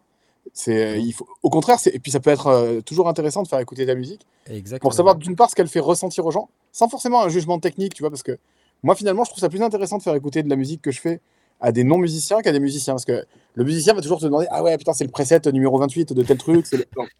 ça c'est ça c'est le genre de discussion entre geeks qui est cool, mais euh, quand tu fais écouter ça à des gens dont c'est pas la passion et pas le métier, c'est aussi intéressant de savoir qu'est-ce qu'ils ont ressenti et qu'est-ce que ça leur évoque ta musique, tu vois. Moi, j'aime Mm. bien savoir euh, bah, qu'est-ce que tu as fait ressentir aux gens. Quoi. Alors, ça peut être euh, différentes choses du malaise, euh, de la gêne, une douleur. La pitié. de, de la malaisance. Tristan, toi, tu, tu, tu fais écouter encore ta musique euh, aux gens autour de toi? Est-ce que tu, tu fais euh, environ 7 albums par jour? Euh, bah, je partage euh, vachement l'avis de Romain sur euh, le fait de faire écouter à des gens qui sont pas du truc et qui vont te sortir des fois avec des mots euh, qu'il faudra décoder, Ouais. mais des espèces de vérités avec ce qu'on ce qu'on recherche tous, c'est-à-dire le recul maximum en fait. Ouais, ouais, ouais, C'est-à-dire que la personne, elle va entendre le truc avec des oreilles. effectivement, quand tu fais certains musiciens, pas tout le monde est pas comme ça, mais des fois, tu peux faire écouter ça à, des gens qui vont être trop dans la technique et qui vont te dire ah la caisse claire, pour reprendre ton exemple, machin. Ouais, Mais en fait, la caisse claire, finalement, on s'en fout. Si le morceau il est bon, euh, ouais. la caisse claire, on s'en fout. Et euh, en tout cas, dans ce sens, ça, ça marche euh, dans ce sens-là, quoi. Bon, en Tu peux cas, avoir un super morceau avec une caisse claire mauvaise, mais un, un mau- un mauvais morceau, tu peux mettre la plus belle des caisses claires. Ouais. Mais un bon morceau, mauvais. pour moi, le principe du bon morceau, c'est que déjà, il fonctionne avec n'importe quel arrangement. C'est-à-dire Ouais. tu peux jouer avec un tuba et, et une paire de palmes, ça marche en fait. Quoi. Tu vois, ça, pour moi, c'est le, le- concept euh, du bon morceau. Et ensuite, il y a des prods énormes qui ont été faites euh, en quatre pistes. Il y a des prods énormes. Ouais, bien sûr. Enfin, je sais pas, tu prends un morceau, euh, tu vois, Sweet Dreams de Eurythmics, je crois qu'ils l'ont fait en huit pistes. Ouais, La ouais. prod de ce, de ce morceau, je suis désolé, il a 40 ans, ça défonce en fait, quoi. Vraiment, Ouais, elle puis il y a est des, ultra, ultra bien foutue, alors qu'en fait, techniquement, les mecs, ils, ils, avaient rien, rien du tout, quoi, en fait. c'est. Bah, c'est comme je racontais à Narf, euh, il y, a, il y a plein de. ah non, de- ah non, on dit pas narf. Narf. Voilà. Ouais, narf. Prononcez le cas. C'est Ah. English Way. Narf. Non, mais par exemple, tu vois, il y a des, pas mal de morceaux de Björk qui ont été enregistrés avec un Beta 58, avec un Shure Beta 58. Les voix elles ont été faites avec ça. Et donc, euh, des fois, tu te dis, euh, OK, t'sais, t'sais, jamais tu aurais imaginé euh, que des, des, des albums comme Homogénique euh, de, de Björk, euh, Ouais. moi, tu imagines tout de suite un nœud, un nœud mal à 12 millions. Non, mais la différence, c'est le talent. En fait, Ouais. euh, c'est-à-dire que moi, tu peux me filer un U47, jamais de Ouais. la vie, je fais comme Björk. Alors que Björk, Ah dans un micro pour enfants, ce qu'elle va en sortir, ça va être intéressant. Ouais, c'est les. moment, Il y a un truc qu'il faut quand même admettre. Et moi, il m'a fallu euh, vraiment du temps, en fait, euh, pour euh, arriver à l'admettre. Mais c'est qu'en fait, à un moment donné, tu vois, c'est comme les, les guitaristes. Moi, j'ai- je joue de la guitare aussi. Pendant des années, j'ai essayé des guitares, j'ai putain, ça ne pas bien. Et au moment où j'ai réalisé qu'en fait, non, le problème, c'est moi, en fait. C'est pas la guitare, c'est pas la guitare. C'est les En doigts. même temps, tu peux écouter un, un très bon guitariste, il guitare. va, il va avoir une guitare, elle est toute pourrie, il y a trois cordes, mais en fait, le mec, il te met les larmes. Et la différence, c'est le talent, en fait. Enfin, moi, Ouais, ouais, bien sûr. Et le travail, ouais, le talent et le travail. Travail, la qui sont, discipline. qui sont li- très, quand même étroitement liés. euh. Et euh, mais oui, pour répondre à ta question, moi je fais, bien sûr, je fais encore écouter plein de trucs. Et par contre, j'utilise euh, la technique de Romain, c'est-à-dire que je peux avoir des phases de grand enthousiasme. Euh, et d'ailleurs, inversement, ça marche aussi des fois où tu, tu te dis, euh, bah, c'est- c'est c'est bien, et puis le lendemain, c'est un peu moins bien, et puis euh, trois jours après, tu te dis, bah finalement, non, je vais pas le mettre dans le disque, celui-là. Et Ouais. puis des fois, inversement, tu réécoutes un truc, une boucle que tu avais commencé, que tu avais laissé tomber à la fin de la journée en te disant, aucun, aucun truc là-dedans. Ouais. Et puis finalement, deux mois après, tu retombes dessus Ouais. en rangeant ton ordinateur, et tu te dis, ah, finalement, il y a peut-être un truc à creuser. Ouais, Mais ça, c'est toujours cool Ouais. de réécouter les vieux trucs. Moi, je sais que c'est un truc que je fais assez régulièrement, mais de réécouter vraiment des très très vieux trucs. Tu vois, j'ouvre des vieux projets, des trucs où, où il y avait quatre mesures, euh, ça fait euh, 35 secondes, quoi. Et tu dis, ah, finalement, ça c'était pas mal. Ou alors des fois, tu dis, ah ouais, non, ça j'ai bien fait de, pas- de pas bien fait de pas. Voilà. mais, mais je trouve que c'est assez intéressant parce que des fois, Ouais. des années après ou des mois après, tu arrives à retrouver un truc que sur le coup, tu n'avais pas perçu en fait. Ouais. Non, c'est vrai, ouais.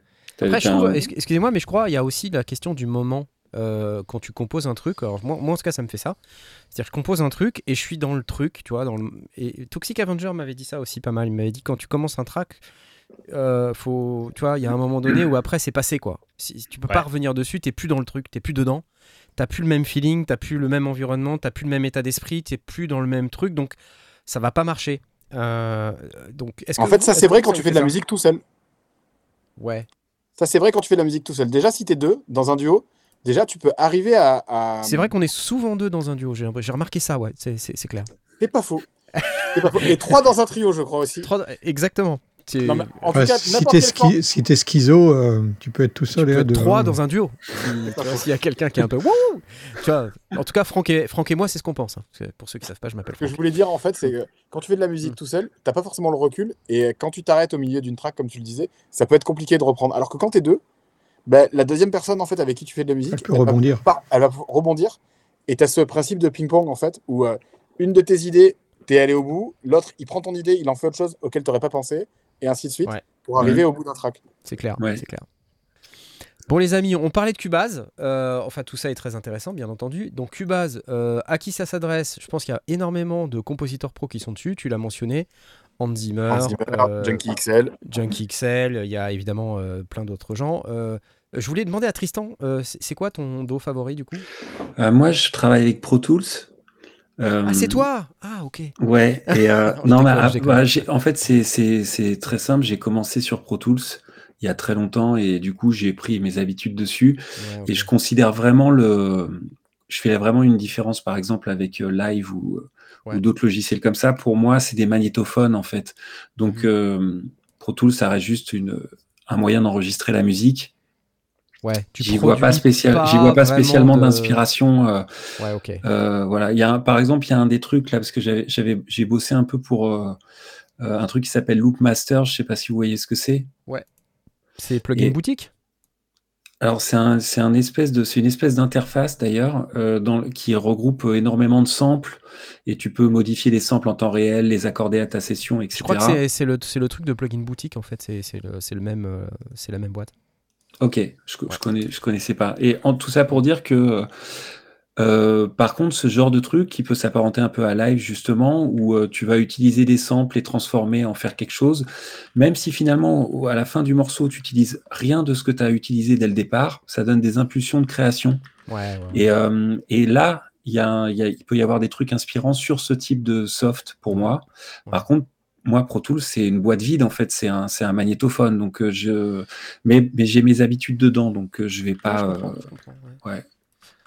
Ok, ok. Bah, en tout cas, euh, c'est toujours très intéressant de discuter un petit peu de vos processus de production, euh, surtout les gens qui viennent pas souvent dans l'émission, donc ça c'est cool, merci de partager ça. Euh, je vais juste passer rapidement, avant que j'oublie, au fait que vous savez qu'on a un sponsor, mis à part Jean-Michel Kivia qui est ici présent bien, évidemment, mais on a également Baby Audio, et je vous rappelle que vous, avez, vous avez en ce moment même hein, 15% de réduction avec le code sondier, lesondiers.com slash Baby Audio. Allez-y, s'il vous plaît, allez acheter des plugins, ça nous aide. Si, si vous achetez pas de plugins, euh, bah, euh, derrière, nous euh, aide ça pas. nous aide pas. Voilà. Allez-y, achetez des plugins. Surtout qu'ils sont cool, ces plugins. 15%. Merci, Baby Audio, c'est cool. Cool, cool, cool. Euh, c'est parfait. Il n'y a pas un autre concours, non. Euh, mais, mais puisqu'on parle d'inspiration, je voulais parler avec vous avant de, avant de rentrer dans le sujet sur lequel je pense Romain va nous, va nous, faire, va nous faire une syncope. Euh, je voulais parler, on parle d'inspiration et d'outils, Euh, mais moi je suis tombé sur un truc que personnellement j'ai trouvé euh, qui était une monstruosité, je voulais la partager avec vous. J'aime pas tout, hein. Je vous l'ai déjà dit, hein, j'aime pas tout. Il y a des trucs vraiment, je comprends pas. Par exemple, je comprends pas ce produit. Our new MIDI controller for Ableton Live. The Le Yaeltex euh, Live 15. Ce produit, quand je le regarde, j'ai des sueurs froides. Je ne sais pas ce que c'est. Enfin, je sais ce que c'est, mais je ne comprends 15, pas. it's je ne comprends pas with 15 channels qui a envie d'avoir ça. uh, Alors, for Ableton Live, C'est un contrôleur pour Ableton où il y a remote script, 600 000 so boutons. Euh. Il y a, il s'est And tout rapproché. Les, potards, on peut So, même pas passer les doigts. Et s'il y a trop de choses, c'est ouf. Et donc Je- l'idée c'est d'avoir euh, le maximum de fonctionnalités de tes tranches. euh, Ok, d'accord. Voilà, donc on fait un contrôle de Ableton Live, on est content quoi. So, said, the Alors après, je- Bah, En vrai, je comprends que les gens sont différents, les gens sont tous différents, mais voilà, c'est marrant de constater à quel point il y a de telles différences dans l'appréhension, on va dire, de, euh, du fait de faire de la musique avec des, des objets, des accessoires. Et on n'est pas tous égaux, quoi, sur le sujet. Qu'est-ce que vous en pensez of the faders, Tiens, Romain, qu'est-ce que t'en penses Romain, tu en penses forcément quelque chose. Ok. Moi, je pense qu'il y a trop de boutons J'adore. et trop de couleurs. Mais ça, c'est un avis euh, perso.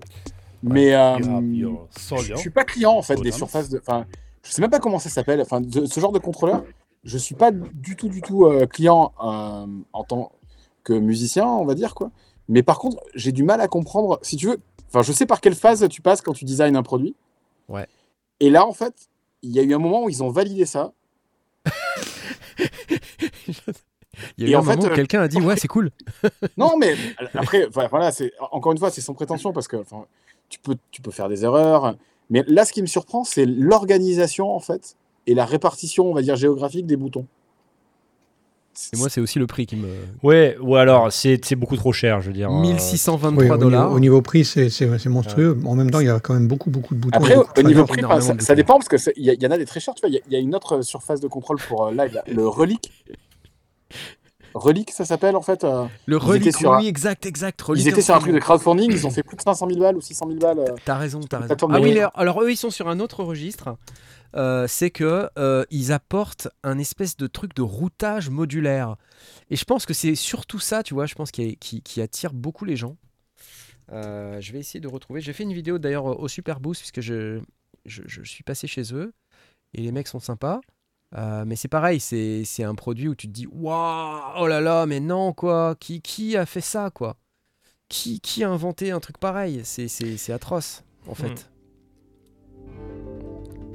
Après, C'est quand même un peu moins bordélique. Non, c'est carrément, c'est carrément mieux le relique, honnêtement. Ça fait penser Bah, au. attends, au- penser enfin, au Mais les boutons en haut, les boutons en haut me donnent des sueurs froides.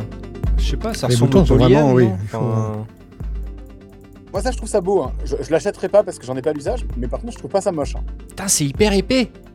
Ouais Alors peut-être ça sera moins épais, il nous avait dit dans la vidéo euh, au Super Boost.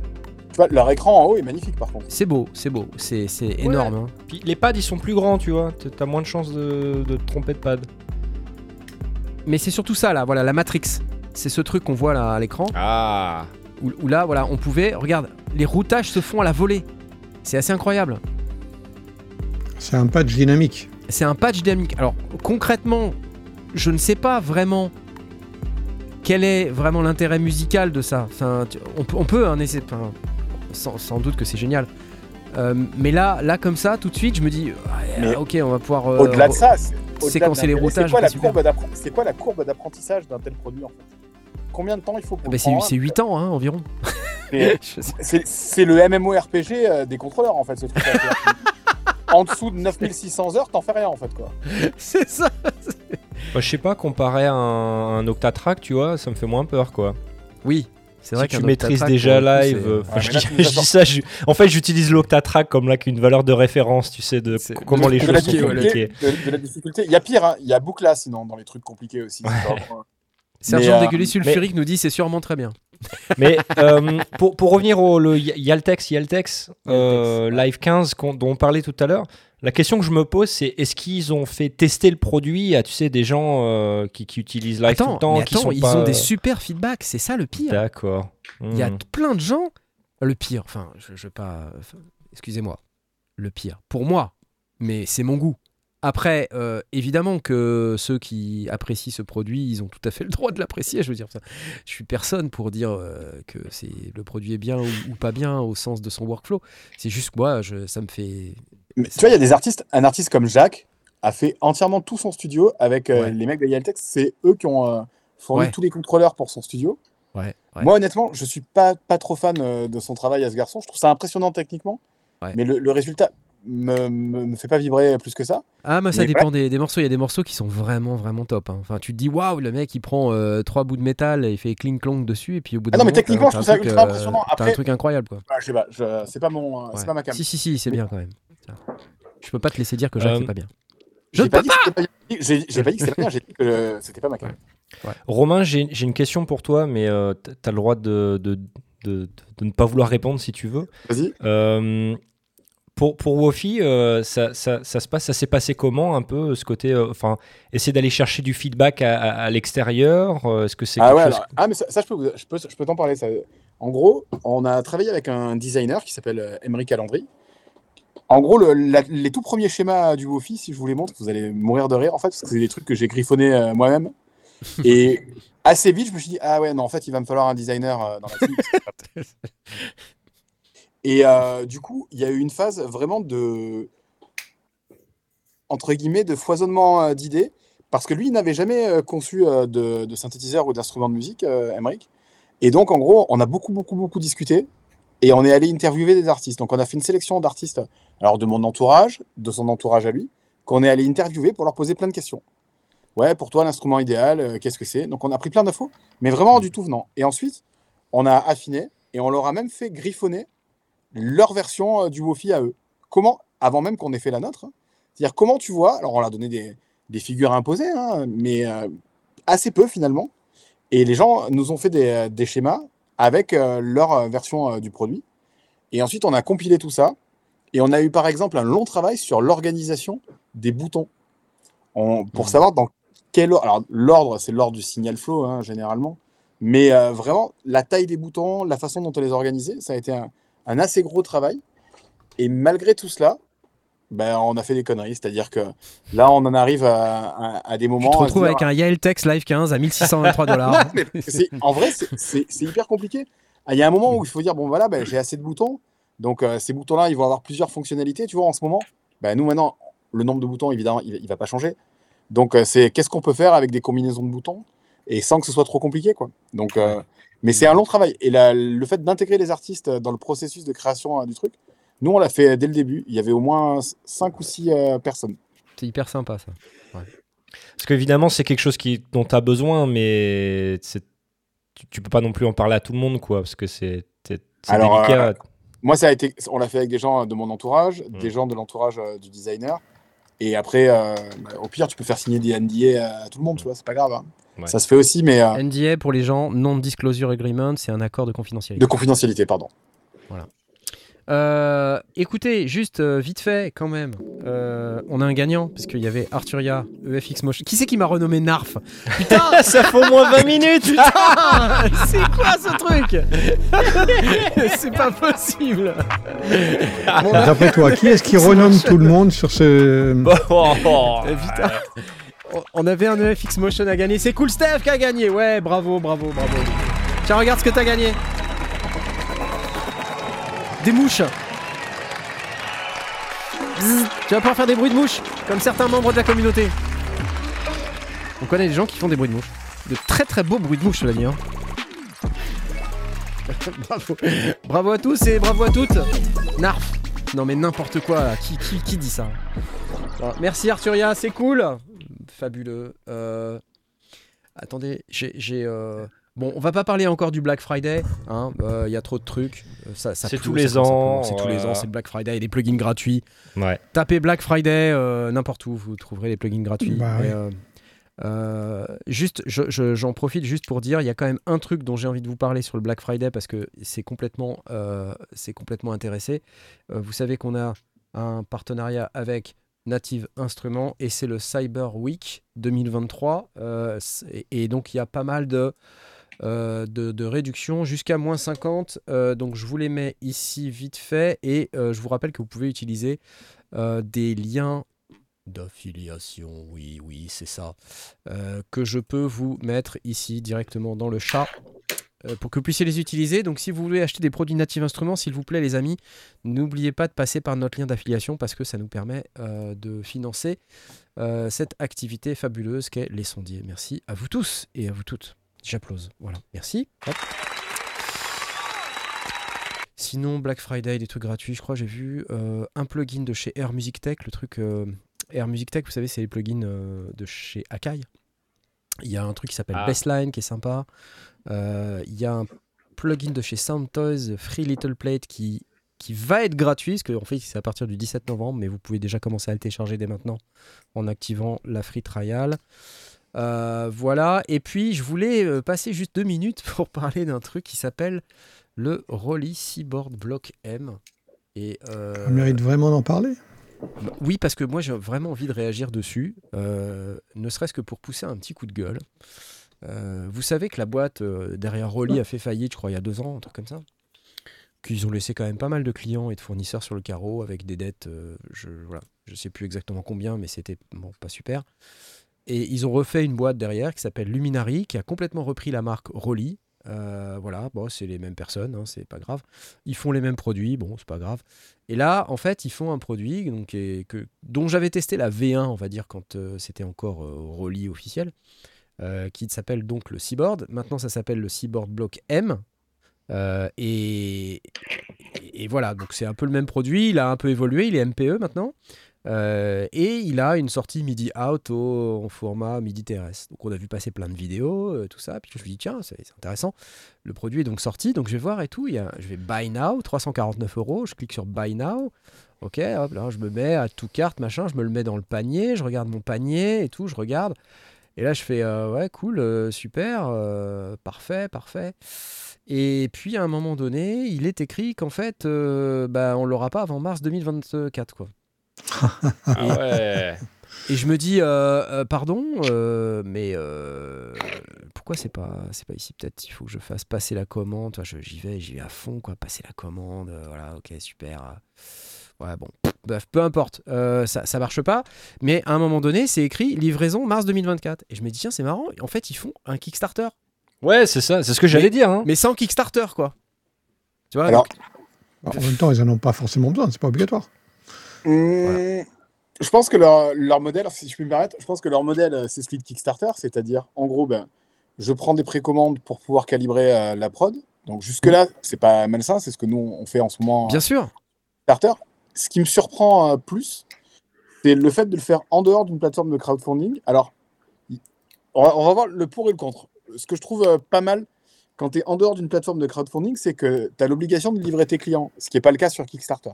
C'est-à-dire que sur Kickstarter, les conditions euh, d'utilisation de la plateforme font que légalement, tu n'es pas tenu de livrer tes clients.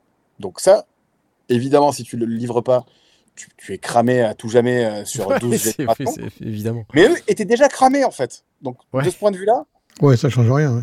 plus ou moins, c'est pas. Donc sur le modèle économique, moi je trouve qu'il n'y a rien à dire, il est, il, est, il est logique.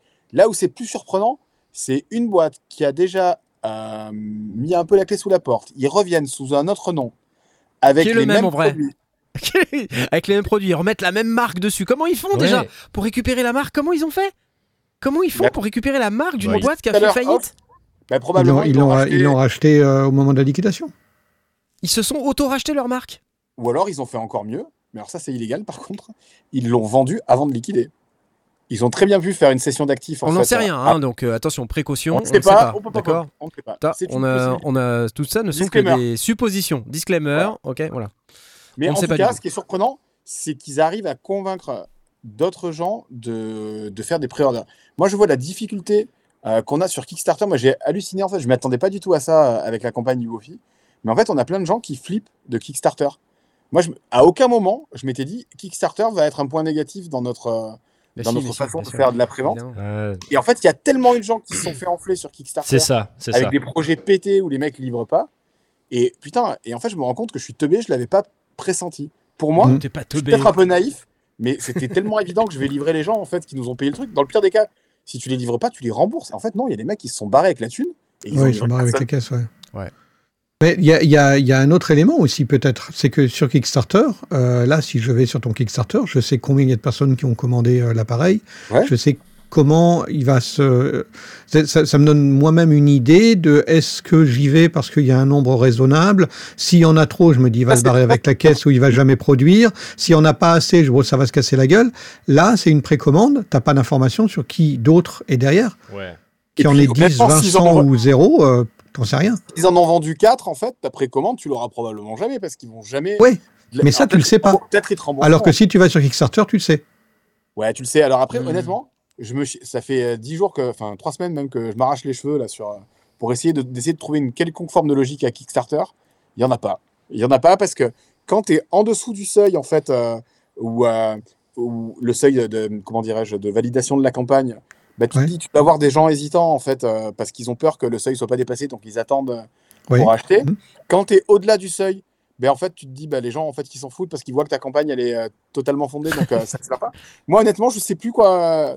J'ai utilisé plein d'outils de, de tracking et de, de prédiction, pas de tracking, qui, qui arrivent à faire des, des prédictions par rapport à des, des statistiques d'autres. Ouais, avec des, des courbes habituelles. ouais. Mm. C'est peu fiable. Je pense qu'il n'y a pas de règle. Ça dépend euh, du moment où tu le fais, du produit, Ouais. euh, de tout un Mm. tas de trucs. et il n'y a pas de règle. Mais par contre, sur le modèle en fait de la prévente, moi, ça me choque pas. Ce qui me choque, c'est qu'ils le fassent euh, dans ce contexte-là, en fait. Euh, Ouais, c'est ça. C'est ça. faut c'est faut de c'est- rien, quoi. Est-ce C'est encore des gens qui vont faire et confiance de, contentieux, Ouais. tu vois ce que je veux dire Il y a un contentieux avec cette boîte quand même. Enfin, c'est pas, c'est c'est pas ouf. Enfin, je sais Après, pas. tu vois, alors, dans un autre style, tu vois, des, alors c'est pas des constructeurs, mais des, des revendeurs de- de- de- d'instruments de, musique qui ont fait faillite et qui ont remonté des magasins dans les années 90, il y en a eu aussi. tu oui, vois. bien sûr. Ouais, bien sûr. Donc ça existe aussi, mais, mais c'est moins flag. Là, sur un constructeur, surtout quand tu as le même produit avec le même nom, et ça veut dire qu'ils n'ont pas repris le SAV non plus. C'est-à-dire que les, les mecs qui en avaient acheté qui et les trucs marchent plus, Écoute, Ils ils, ont communiqué, ils ont communiqué sur le fait qu'ils allaient euh, re- reprendre toutes les demandes de SAV. euh, mais euh, enfin, moi, je connais plein de gens qui ont jamais eu leur SAV qui, ont- qui a été fait quoi. Parce qu'en plus, je crois que le produit en lui-même, il avait quelques problèmes non, dans la dans le- l'espèce de. Bah, Il y, a- il y y avait pas mal, il y a eu pas mal de problèmes de qualité, ouais. Euh, des, des- Mais- des trucs dead on arrival, euh, des trucs dont le plastique se décolle. Là, Il y a encore Euh, quelqu'un qui nous l'a dit dans le chat il y a un instant. Euh, ra- Rappelez-moi quand même, là, il, il s'est passé quoi avec eux Parce que le produit, il était quand même vachement populaire, non? Alors, mais moi, je peux t'en parler un petit peu. Je pense que c'est plutôt des, des dépenses complètement démesurées, notamment sur les aspects marketing. Euh, Ils ont cramé énormément de fric. Je vais te donner juste un exemple, mais ils m'ont contacté à un moment donné. Euh, c'est peut-être euh, représentatif ou pas de ce qui se passait dans cette boîte, mais ils m'ont contacté à un moment donné.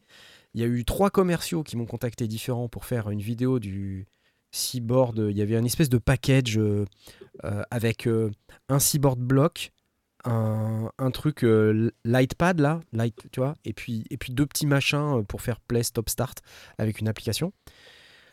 Et trois, trois commerciaux différents qui m'ont contacté à chaque fois pour me demander si je voulais faire une vidéo. J'aurais dit bah franchement euh, pas ouf machin. euh, voilà, ok, ils m'ont envoyé des papiers et tout. Euh, Dans les papiers il y avait écrit le youtubeur doit dire ceci, le youtubeur doit dire cela, il doit passer 10 secondes sur tel aspect, 10 secondes sur tel aspect. 10... J'aurais dit ok, votre document là, bah vous le prenez, vous vous le collez où vous voulez, mais en tout cas moi je ferai pas la vidéo. Le mec m'a dit bon d'accord, pas de souci. et, et en fait, à un moment donné, comme je lui avais donné mon adresse avant, parce que peut-être je pensais faire la vidéo, euh, j'ai attendu trois semaines après cette conversation qui était une conversation de clôture. Ouais. Je Et reçois non, le produit pas- à la Je maison. ne vais pas faire ta, ta vidéo. Je reçois le produit à la maison. Ah, le forcing Le quoi. Songmaker Kit, c'est ça, la pastèque du bonheur. Merci, c'est ça. Euh, le Songmaker Kit. Euh, et euh, je le reçois, donc j'a- j'appelle le mec. Là, je reçois un out of office. Le mec est parti. ok, donc il y a un autre mec euh, qui me répond en me disant Euh, Oui, pas de problème. Le mec me renvoie le NDA, euh, c'est-à-dire le, truc euh, accord de confidentialité, la campagne et tout, et les requirements pour les youtubeurs. Et je lui redis Non, je suis désolé, je ne, je ne vais pas faire cette vidéo. Je lui dis donc tu reprends, tu m'envoies une étiquette une. tu m'envoies une étiquette pour que je te renvoie ton truc. J'en veux pas. Tu vois, et je ferai pas de vidéo. Il me dit, ok, pas de problème, je t'envoie une étiquette. euh, Rappelle-moi ton adresse. Je lui redonne mon adresse. Trois semaines après, Il en renvoie un deuxième? un deuxième. C'est les champions du monde. J'en ai reçu un deuxième. Et tiens-toi bien, je, je- j'envoie un truc au mec, out of office, machin, et je reçois un, un autre email après, euh, machin ne, travaille plus dans la société. Mais n'importe quoi, tu vois. N'importe quoi. Bah, Écoute, t'as eu deux produits gratuits, c'est bien. J'ai eu deux produits. Et le mec, je lui dis, est-ce que tu tu vois, j'osais pas lui demander euh, de lui donner mon adresse, tu vois. Je- Envoie-moi une étiquette pour que je que je le renvoie. De peur d'en La recevoir un prochaine à gagner. Seaboard. Non, alors j'avais ouvert le, le premier, j'ai testé et je et finalement j'ai bien fait de pas faire la vidéo. Autant le Seaboard Block c'est toujours cool, tu vois, c'est c'est assez sympa, le truc est sympa. Autant les deux petites merdes qui vont d'avec là. Le... Alors c'est joli tout ça, mais tu fais rien avec ça quoi. Tu vois. Ou En alors il, vrai, faut le, il faut le hacker le truc, tu vois.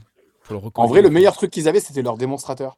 Ils avaient un mec qui faisait des démos. qui Marco jouait, Parisi. euh, il est incroyable. Les trucs de Ouais. d'Hendrix, en fait, euh, au clavier. Oui. Lui, il m'a fait rêver, en fait. Mais Ouais. je pense que, voilà, là, c'était le talent du démonstrateur plus que le produit qui était, euh, qui était ouf, quoi. C'était super en avance, Kirkanos, ouais, tout à fait, super en avance. Et euh, donc le deuxième colis, pour que vous sachiez, euh, il est euh, dans mon stock, là, dans la pièce à côté. Euh, et Non il est pas déballé. ouvert. Il est pas ouvert. J'ai décidé de l'ouvrir pour mes 80 balais. Je verrai s'il marche Tu, encore. tu vas, tu vas le vendre sur eBay, il va valoir une fortune. Non, non, il est, il est Ce là. sera il est pas ouvert. vintage, Il est pas ouvert. comme une TB303 euh, d'origine, euh, dans un carton non, non ouvert, t'imagines? Exactement, exactement. On verra bien ce que ça donne. Mais euh, voilà, vous, vous savez tout.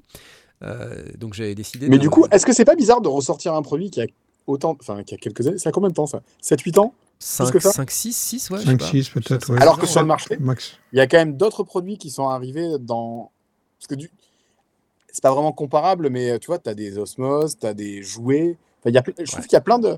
Pour moi, c'est un petit peu la même veine d'instruments, c'est-à-dire les instruments à clavier non, convention- non conventionnels, on va dire. Ouais. Et euh, alors, tu as la version avec euh, moteur sonore intégré, uniquement contrôleur, mais euh, il y a beaucoup de choix, non, maintenant? Ouais, il y a beaucoup de choix. En fait, ils ont Ouais, ressorti mais là, ils ont fait la. RD. La Moi, je- RD est je- déjà. euh, Je pense financé. que, euh, comme le produit n'était pas tout à fait MPE, ils l'ont rendu compatible MPE. Donc, comme Mhm. ça, ils peuvent continuer de- de- d'en revendre. Et comme il manquait euh, la prise MIDI out, parce que forcément, euh, sur ce produit, si tu peux pas utiliser la prise MIDI out, tu es obligé de passer par l'application ou par une connexion Bluetooth qui est merdique quand tu es notamment sur PC, ou, ou par la connexion USB qui buzz euh, pour X raison. Euh, bah voilà, il y a la connexion MIDI out. Tu as la batterie MIDI out, donc tu peux connecter euh, un équipement, euh, un synthé externe, Standard. juste avec un MIDI, comme ça t'es pas emmerdé. Euh, et et, euh, en fait, je pense plutôt c'est rattraper le retard par rapport aux autres qui eux font plus ou moins aussi ce genre de truc. Et voilà, c'est comme ça que je le perçois. Le premier jouet, c'était pro. Ouais, c'était bien. Le deuxième est pas mal non plus. hein. Eh, franchement, le- moi j'en ai un de, de jouer, là, il est juste là. Ouais. Je, je trouve ça vraiment euh, super. hein. Et euh, C'est la, la première version, celui avec. la première euh, version. Ouais, qu'ils ont qui Pro ensuite, c'est la première version. ouais, Et ouais. vraiment, je suis très très fan. Et, et en plus, cette boîte, elle a un patron sympa. Donc, Ouais, c'est vrai. donc euh, non, non, moi, franchement, sur ce genre de truc, moi, tu vois, j'ai un jouet, j'ai un Osmose, on le voit pas à la caméra, mais j'ai un Osmose euh, Ouais. aussi euh, dans le studio. Ouais. Et même si ça fait pas du tout, du tout le même, euh, le même usage, je- j'aime autant. ut- Est-ce qu'on voit euh, Vas-y, vas-y, vas-y. l'Osmose, il est là. Ouais. Évidemment, derrière, il y a un Wofi, un jouet. Voilà. Mais euh, je trouve que enfin, c'est vraiment des, des outils euh, intéressants. quoi. Tout à fait. Des outils ça, complète, ça complète euh, vraiment une palette euh, tu vois, de, de clavier. Et moi, je trouve ça vraiment très cool. Mais ouais, j'ai pas de Rolly par contre. Pas de roulis. J'en veux pas. Enfin bref, c'était c'était Rolly, voilà, juste euh, je voulais euh, mentionner ça pour, euh, pour les gens qui n'auraient pas eu connaissance de l'historique un petit peu de, de ce qui se passait dans, ce, dans cette boîte. Euh, et puis, et puis, et puis, peut-être pour terminer, euh, Tom, si tu veux parler de, ton, de la dernière news euh, dans les 4 C'est minutes sûr. ou 5 minutes qui nous restent. C'est sûr, parce qu'on va s'énerver là. On va s'énerver, ouais. Mais c'est pour ça que les gens euh, nous regardent. hein. Ah d'accord. C'est ok. parce qu'on s'énerve en fait. J'ai vu passer une news. Alors, c'est, ça n'a pas encore été annoncé de manière officielle, mais c'est à propos de Spotify. Ouais, Donc Spotify qui parle euh, d'un côté, machin, des sources qui se renseignent et tout. ouais, ouais. Euh, ils sont apparemment sur le point d'annoncer des, des- des changements dans leur modèle, etc. Et donc, il y y a pas mal de sites euh, de, de news sur la- le, monde de la musique qui, qui reprennent bah, ce, ce qu'ils pensent qui va se passer. Et le, le, le plus gros truc qui revient, c'est que ben, à partir de, de début 2024, ils vont faire des changements euh, au niveau des, de- des- des royalties. Et donc, euh, ce qu'ils Ils vont, vont finir faire, par randonner c'est que bah oui oui c'est ça c'est ça c'est attends attends attends tu, tu, vas avoir plus de royalties je t'explique donc euh, tous les gens qui font moins de euh, 1000 euh, des- Streams. toutes les tracks qui font moins de 1000 streams par an ne vont plus avoir de royalties ok? Et donc ils vont redistribuer cet argent là sur euh, bah, tous les autres gens qui ont plus sur tous les autres tracks qui ont plus de euh, 1000 streams si par t'as an. 1002 streams, c'est Voilà. cool. Donc C'est-à-dire que si- déjà, tu galères, personne écoute ta musique. Et en plus, t'a On te thune et la les- file à des C'est mecs ça. qui galèrent. On te pique les ça. 3 euros qui te, On va- que on en, on en reparle dans une minute. Euh, mais donc, euh, alors, pour information, d'après ce que je lis, hein, c'est un rapport de Music Business Worldwide, ok, M- MBW. Euh, d'après ce que je lis, donc c'est ce- la, la proportion de gens qui, qui ont moins de 1000 streams par an, enfin la proportion de tracks, c'est euh, C'est énorme. 0,5% des artistes. Ah oui Ah non, je pensais que c'était beaucoup plus que ça. Mais pourquoi ils font ça alors? Que c'est un bad buzz absolu pour pas de thunes en plus. Euh, ça représente à peu près 40 millions de dollars. C'est Ah, un truc même. de fou. Voilà. qui vont, qui vont. euh, bah, Mais qu'il va falloir répartir. distribuer dans des, dans, dans des, dans des milliers. Mais ils n'ont pas des d'autres à fouetter des- chez Spotify parce que par exemple, ils feraient Écoute. pas un truc pour lutter contre les gens qui diffusent euh, la musique générée par IA avec des bots qui l'écoutent en automatique? Je pense Bah, que. parce que c'est oh, c'est eux qui ont récupéré les, les, les revenus de ceux qui font moins de 1000, parce que eux, ils font plus que 1000.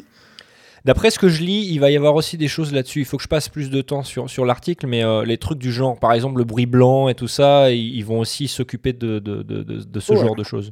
Mais évidemment, ce qui, ce qui euh, target les, art- les artistes euh, au, bah, au plus, au plus haut niveau, c'est ça, cette histoire de 1000 streams. Donc, bon, qu'est-ce que ça veut dire pour les gens? Hein Euh, bah, C'est-à-dire que les gens qui, qui font euh, 1000 streams par an euh, sur une track, ils, ils gagnent déjà pas beaucoup d'argent. quoi. Donc, euh, ils- ils vont gagner beaucoup. 2,38 euros d'après Franck Naon, je crois que c'est de cet ordre-là, oui. Après, euh, ça, ça, ça a un coût si tu veux te payer des gens. C'est comme quand tu vas chez la boulangerie et puis qu'ils disent bah non la carte c'est pas en dessous de 10 euros quoi tu vois. Spotify ils font un peu la même chose sauf que Spotify c'est pas exactement la boulangerie de quartier quoi si tu veux. Ah, tu voudrais dire que c'est pour, le, c'est pour le côté euh, frais de traitement administratif Ah bah, j'imagine que ça va leur retirer une épine du pied oui.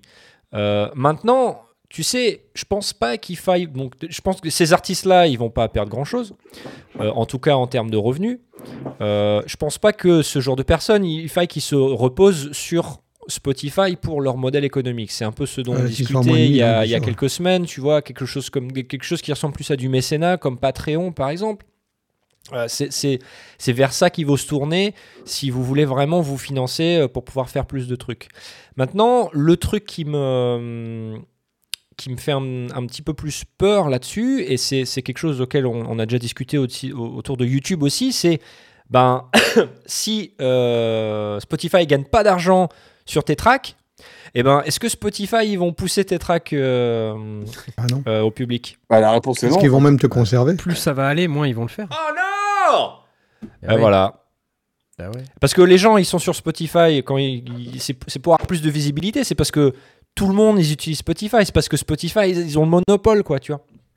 C'est pour ça qu'ils sont sur Spotify, les gens, c'est pour se faire connaître. Oui, mais et, et qui plus est, l'entreprise n'est pas euh, non plus bénéficiaire, comme euh, le précise euh, Toto La France. Donc, Bien euh, sûr. enfin, Ouais, il y a- mais ça, ça veut rien dire. Ça, ça- Il y a, il y a un modèle qui est un peu pourri quand même là dans, dans tout ce Non. Spotify. Non, mais att- attends, ça faut Mm. juste dire un truc sur l'entreprise n'est pas bénéficiaire. Ils sont sur un modèle startup, c'est-à-dire que ils ont un modèle qui est ultra rentable, Spotify. là, En vrai, ils crament du pognon en com, ils crament du pognon pour gérer leur croissance. Mais Spotify, Moi, c'est pas ce que c'est pas ce que j'ai compris. hein. Je pense que même Spotify, le- c'est comme Uber. C'est comme dire Uber, c'est pas rentable. Uber, Je, je pense, perd- je pense pas. Je- en fait, je pense que c'est beaucoup plus grave que ça. Enfin, de ce que j'ai lu, Euh, Spotify, euh, sans les majors qui piquent 70% euh, des revenus liés au fait qu'ils possèdent 70% du capital et donc qui raflent 70% des dividendes, le modèle est bon. Simplement, dans la structuration de la boîte aujourd'hui, il y a tellement, ça pèse tellement ces 70% euh, qui sont qui sont possédés par les majors que ça rend le truc complètement pas du tout viable, quoi. D'accord, je savais, je savais pas ça. Et- Après- et- et c'est- ça, enfin, de ce que Ils vont trouver des combines cas. pour rentabiliser, tu vois. Par exemple, là, il y en a une qui va être pas mal, c'est euh, comment retraiter tout le bas de catalogue euh, en Dolby Atmos et le refourguer, euh, tu vois. Oui, oui, oui, oui. Donc tout ça, ça va. Ça, ça, malheureusement, c'est des pratiques qui existent depuis la nuit des temps dans la musique. Tu vois, c'est quand tu changes de format, bah, tu ressors ton catalogue, euh, tu le réédites. Mais euh, ouais, Spotify, c'est pas beau. En tout cas, sur l'aspect communication, je trouve que c'est pas ouf euh, le move Bah, qu'ils ont c'est ça, c'est-à-dire qu'en plus, le, le- le truc incroyable, c'est que non seulement, alors, c'est vrai, ceux qui font moins de 1000 streams par an, hein, 2,38€, ça va pas changer la face du monde, mais sur le plan moral, c'est quand même pas super de se dire on prend ce fric-là qui est justement la petite euh, cacahuète qu'on aurait pu donner aux gens, mais Bah, c'est un derrière, peu le concept de cette, dire aux pauvres cacahuète, pour donner aux riches. Quoi. Enfin, Ouais, mais cette cacahuète, tu la donnes à, tu la rediffuses sur les gens qui font plus de 1000 streams, et c'est une énormité de gens aussi, quoi. Donc, si tu veux, c'est encore, c'est une cacahuète aussi. Donc, si tu veux, quel est l'intérêt de prendre une cacahuète à gauche et de donner une cacahuète à droite? Ça n'a aucun a- sens. Il y a un truc de principe aussi qui, qui peu importe l'échelle euh, que ça concerne, c'est de pas donner les droits de quelqu'un qui, qui devrait toucher des droits, même s'ils sont sûr. ridicules. Parce qu'à ce moment-là, où est-ce que tu mets la barrière? Aujourd'hui, ça va être 1000 streams, et puis ils vont arriver dans deux ans en disant, bon, en fait, on s'est 5000. rendu compte que c'est voilà, c'est 5000, etc., etc. C'est ce que je te disais en off euh, tout à l'heure, c'est le système des droits d'auteur euh, sur les chaînes de télé américaines. Ouais. Si jamais tu as fait la musique d'un film qui passe sur une grosse chaîne, tu prends des droits d'auteur. Si tu passes sur une chaîne secondaire, tu touches rien du tout. Cette chaîne secondaire paye un forfait aux grosses chaînes et donc, en gros, ta musique vient grossir les droits de Rihanna qui passent sur les chaînes principales, Ouais, tu vois. ouais, ça, Et en fait, c'est un, c'est un système qui est pas euh, éthiquement euh, très, voilà, très, classe, quoi. Donc, euh, C'est sûr. que tu- même clair. si, même si tu as 2,38€, ce qui est déjà ridicule, bah, normalement, C'est les tiens tes- c'est les tiens. Voilà. Alors attends, euh, les, les 2,38€, c'est ce que Spotify il te reverse euh, de- d'eux-mêmes et c'est les droits d'exploitation de ta musique. Si seulement on avait ce, notre ami qui connaît tout aux droits d'auteur, comment il s'appelle? Olivier. Olivier Devin. Mais, Non, mais ce c'est qu'il dirait, ce qu'il dirait, c'est que malgré ça, continuez à déclarer euh, Oui, bien sûr. vos tracks à la SACEM parce que il y aura toujours ce, ce revenu-là qui viendra. Oui, mais Ouais. c'est c'est les échelles, euh, enfin, le- la SACEM et Spotify, enfin, les, euh, la- part de SACEM que tu touches euh, sur, les diffusions Spotify, elle est vraiment hyper faible, en fait. Il vaut mieux faire un morceau dans Chasse et Pêche, euh, tu, tu seras dix fois plus riche que d'avoir un truc à, Ouais. à 100 000 streams sur Spotify, c'est vrai, hein. Ouais, ouais. Enfin. Je sais pas qui aujourd'hui, euh, dans les gens qu'on connaît, dans- peut dire qu'il vit confortablement avec ses revenus Spotify. Je sais pas qui, même quand tu vois ce que des Pharrell Williams gagnent avec Spotify, euh, c'est c'est pas, c'est pas viable, quoi, en fait. C'est pas avec Ouais. ça qu'ils gagnent leur vie, les mecs. Encore une fois, je pense que c'est c'est plus, euh, excuse-moi, c'est plus euh, la visibilité que ça t'apporte, quoi. C'est-à-dire que. Ouais, mais ça, ça me fait penser aux vieux trucs des restaurateurs. Je vais prendre un Oui, exemple que je connais bien, parce que je suis bassiste à la base, et le mec, tu viens jouer chez lui, il te dit, euh, écoute, on ne te paye pas, mais on va te donner deux bières, et puis chez moi, tu vas te faire connaître. Non, oui, je suis, je veux je suis dire d'accord avec toi. Mais tu vois, par exemple, j'ai découvert des. Moi, j'ai découvert des artistes sur, euh, sur les trucs de streaming. Je suis allé les voir en concert, quoi, tu vois. Ouais. Je sais que c'est pas, c'est pas, un- c'est pas le meilleur exemple, mais euh, je les aurais pas découvert autrement. Mais c'est surtout qu'il y a un changement de modèle pour les artistes. Ouais. Précédemment, il y a 30 ans ou 40 ans, les gens gagnaient de l'argent avec les disques et faisaient la tournée pour faire la promotion du disque. Ouais. Maintenant, c'est l'inverse. C'est tu fais un disque Ouais, pour faire la promo, de, la promo de la tournée. Quoi. Et résultat, la grosse différence, c'est que les mecs, pour bouffer à leur fin, ils font 380 dates par an. Quoi. C'est les lives.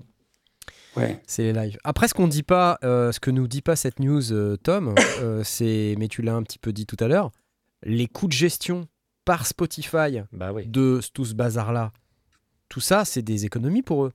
Mhm. Et donc, euh, eux, en revanche, bah, ils vont banquer Ils vont ces économies bien sûr. et, et- et, euh, voilà, ça c'est euh, c'est un bénéfice un peu collatéral. Euh, C'est-à-dire que pour pouvoir faire des bénéfices plus importants au niveau de Spotify, euh, eh ben on spolie les petits artistes qui font moins de 1000 streams par an. Je crois qu'on peut dire qu'effectivement on est sur la palme d'or du pas classe euh, et que euh, bah ouais non pas classe. Voilà, c'est tout. Si t'es musicien et que tu fais pas de live, tu meurs, Toto la France. Ouais, c'est vrai. Non, ou sinon tu fais comme euh, Tristan Brest, tu, euh, tu, tu places euh, une musique dans toutes les séries de chasse et pêche Ouais. magazine. Donc là, t'es abonné toi? Tu, Comment ça s'appelle? C'est Ch- Chasse et Pêche TV, c'est ça? Et c'est comme Netflix en fait. T'as un, t'as un login, tu te logs Ouais, et ouais. t'as toutes les séries qui sont euh, produites par Chasse et Pêche. Donc il y a euh, euh, Michel à la pêche, euh, Jo- Jocelyne à la pêche, il y a l'histoire du petit asticot. euh, il y a la- C'est ça? Non, mais après, c'est des. Je, je dis ça, mais c'est à, à moitié une blague. Hein. C'est euh, tu. Il y a des. Quand tu fais des habillages de chaînes du câble comme ça qui sont regardés par deux, deux, Ouais. deux pelés, trois tondus, tu gagnes plus de droits que sur Spotify. C'est du vécu, Ouais. hein, ce que je dis. Donc, Ouais, je ouais, Ouais, mais, même, mais même quand tu fais de la pub, enfin même quand tu fais de l'habillage pour une des pubs qui passe euh, sur des grandes chaînes, etc. Moi, j'ai des potes euh, qui, le, f- qui, l'ont, qui le font ou qui l'ont fait. Je connais à peu près les montants euh, que ça rapporte. C'est- pas, c'est pas scandaleux non plus, quoi. Et des pubs qui ont tourné vraiment. euh, beaucoup. Ça dépend. F- franchement, Ça dépend. très- Alors ça- moi, ça je, dépend je peux t'en parler parce que c'est une de mes activités principales et euh, il y a des pubs, c'est quand même, c'est quand même cadeau. hein. Hmm. C'est genre, il y a des. Enfin, moi, je finance mes activités de modulaire euh, avec ce genre d'activité. euh. Enfin voilà, les droits d'auteur, euh, c'est, c'est, il y a, il y a pas, c'est la synchro pub. hein. C'est ça qui, c'est ça qui fait Hmm. manger, hein, c'est sûr. C'est c'est très. euh, J'ai j'ai compris que c'était très variable euh, d'une agence à l'autre, euh, d'un annonceur à l'autre. euh, Enfin, c'est- Bah, c'est surtout, c'est d'un média à l'autre. C'est d'un média à l'autre. comment c'est, c'est diffusé, c'est surtout ça, en fait. C'est ça, c'est la, la rotation sur quoi, sur quoi comme média, à quelle heure, sur quelle chaîne. ouais, Mais si ouais. tu as un, t'as un billboard météo sur TF1 pendant trois mois, euh, t'es- t'es- ça se passe pas bien. mal. Quoi. Ouais, pas c'est mal. pas mal. tu, ouais. tu peux regarder Spotify en rigolant, quoi. Ah oui, oui, non, mais c'est c'est- c'est sûr. Mais en tout cas, aujourd'hui, la plupart des compositeurs qui gagnent leur vie avec la composition, ils la gagnent en faisant de l'habillage euh, Mm. euh, de, enfin, ou des musiques de pub ou des choses de Mais quand on dit gagner films, sa vie, moi juste par curiosité, hein, sans, sans, sans révéler de grands secrets, mais quand on dit gagner sa vie, c'est vivre confortablement ou survivre en fait? Non, Alors euh, après, c'est ça, c'est une question très relative. Mais c'est pour ça que je, c'est pour ça que je la pose Non, mais après, ça non, évite de mais- parler de montant. Non, non, tu peux très très bien gagner ta vie. D'accord. Très très bien.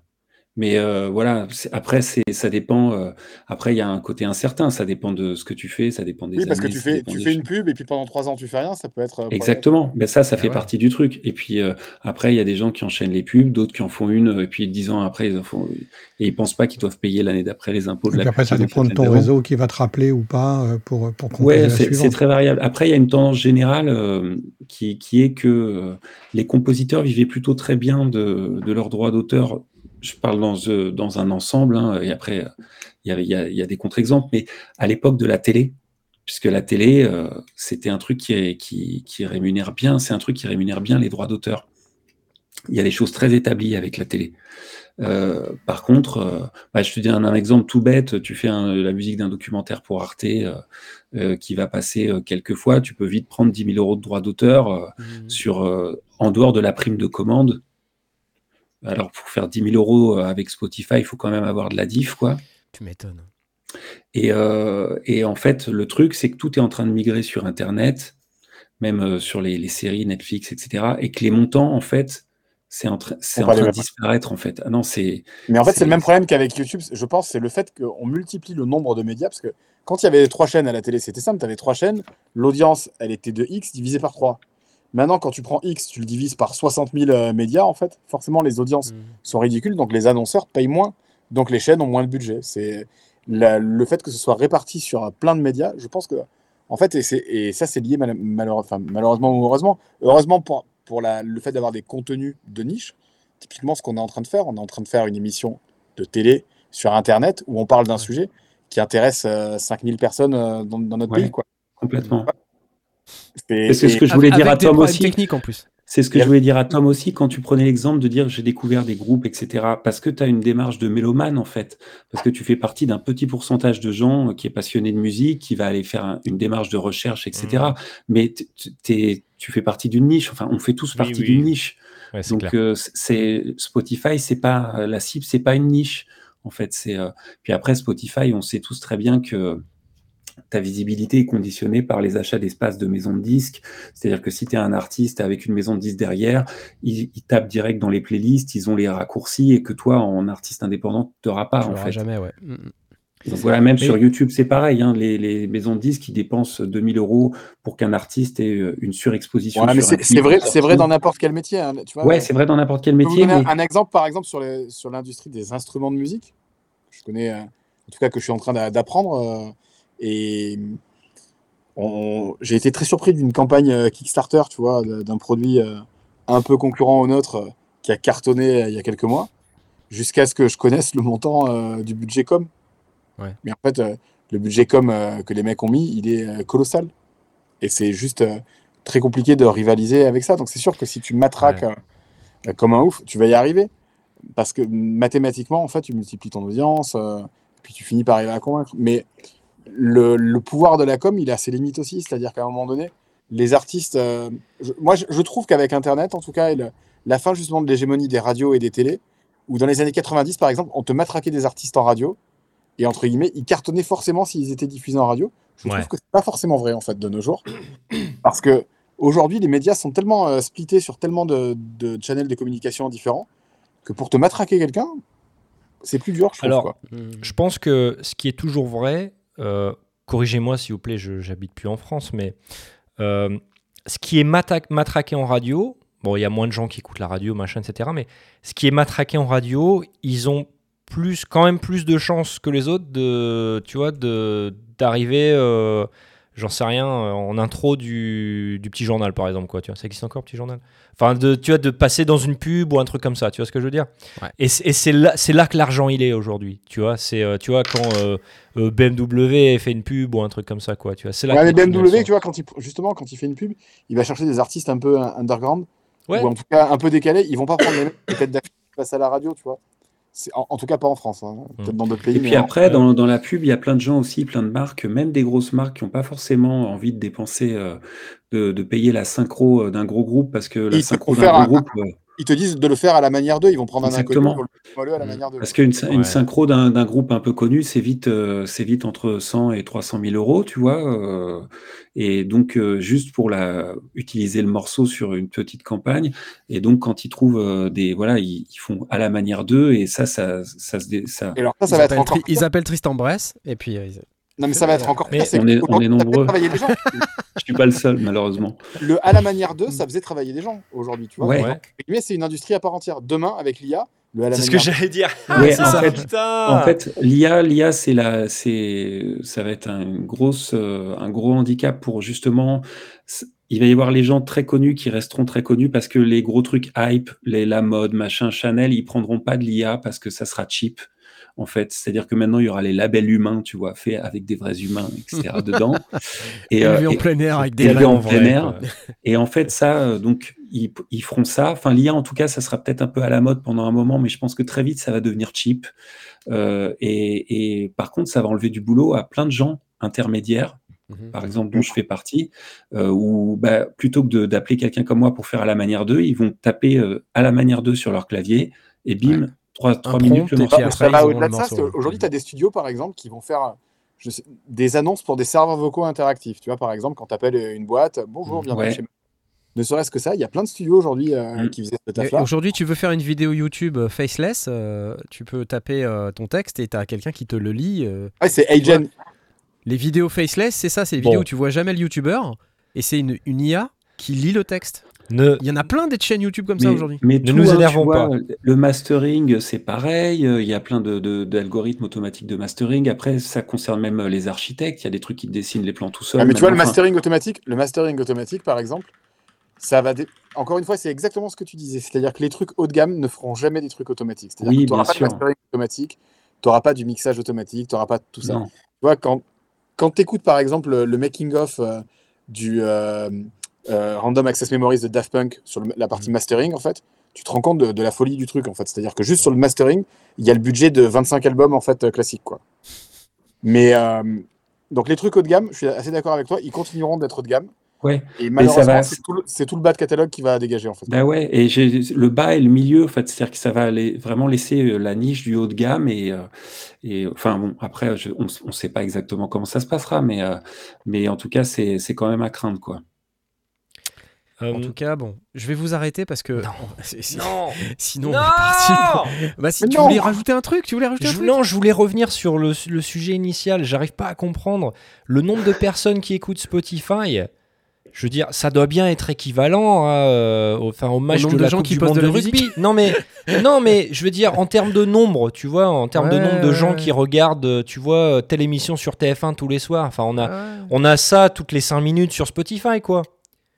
Pourquoi, pourquoi le, le- Ouais, ouais, bah, bah tout simplement que dans la Coupe du Monde de, de rugby, euh, t'as pas le, le lobby des fabricants de pelouse euh, qui, qui, qui empoche 70% de- du cash, quoi, c'est tout. C'est c'est ça là, là, le vrai problème. Après, est-ce Ah, que il y a la un musique- problème de répartition. c'est- Je pense Est-ce que que vous êtes sûr que la musique, c'est toujours un média important, en fait? Est-ce que finalement, les gens écoutent toujours autant de musique? Est-ce qu'on a les chiffres là-dessus? Parce que moi, je suis pas sûr de ça, en fait.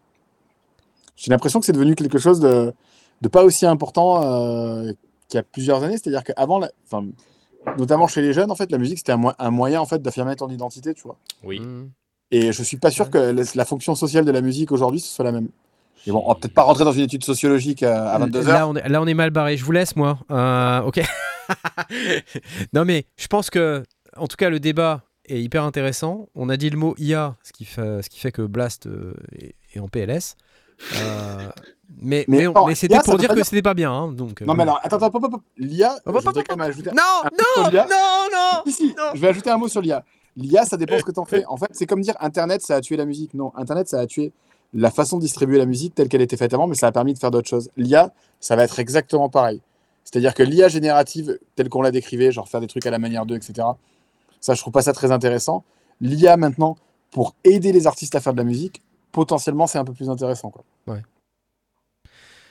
De l'aide. Un peu comme ce que je disais dans la vidéo sur le, le Apple M3 finalement.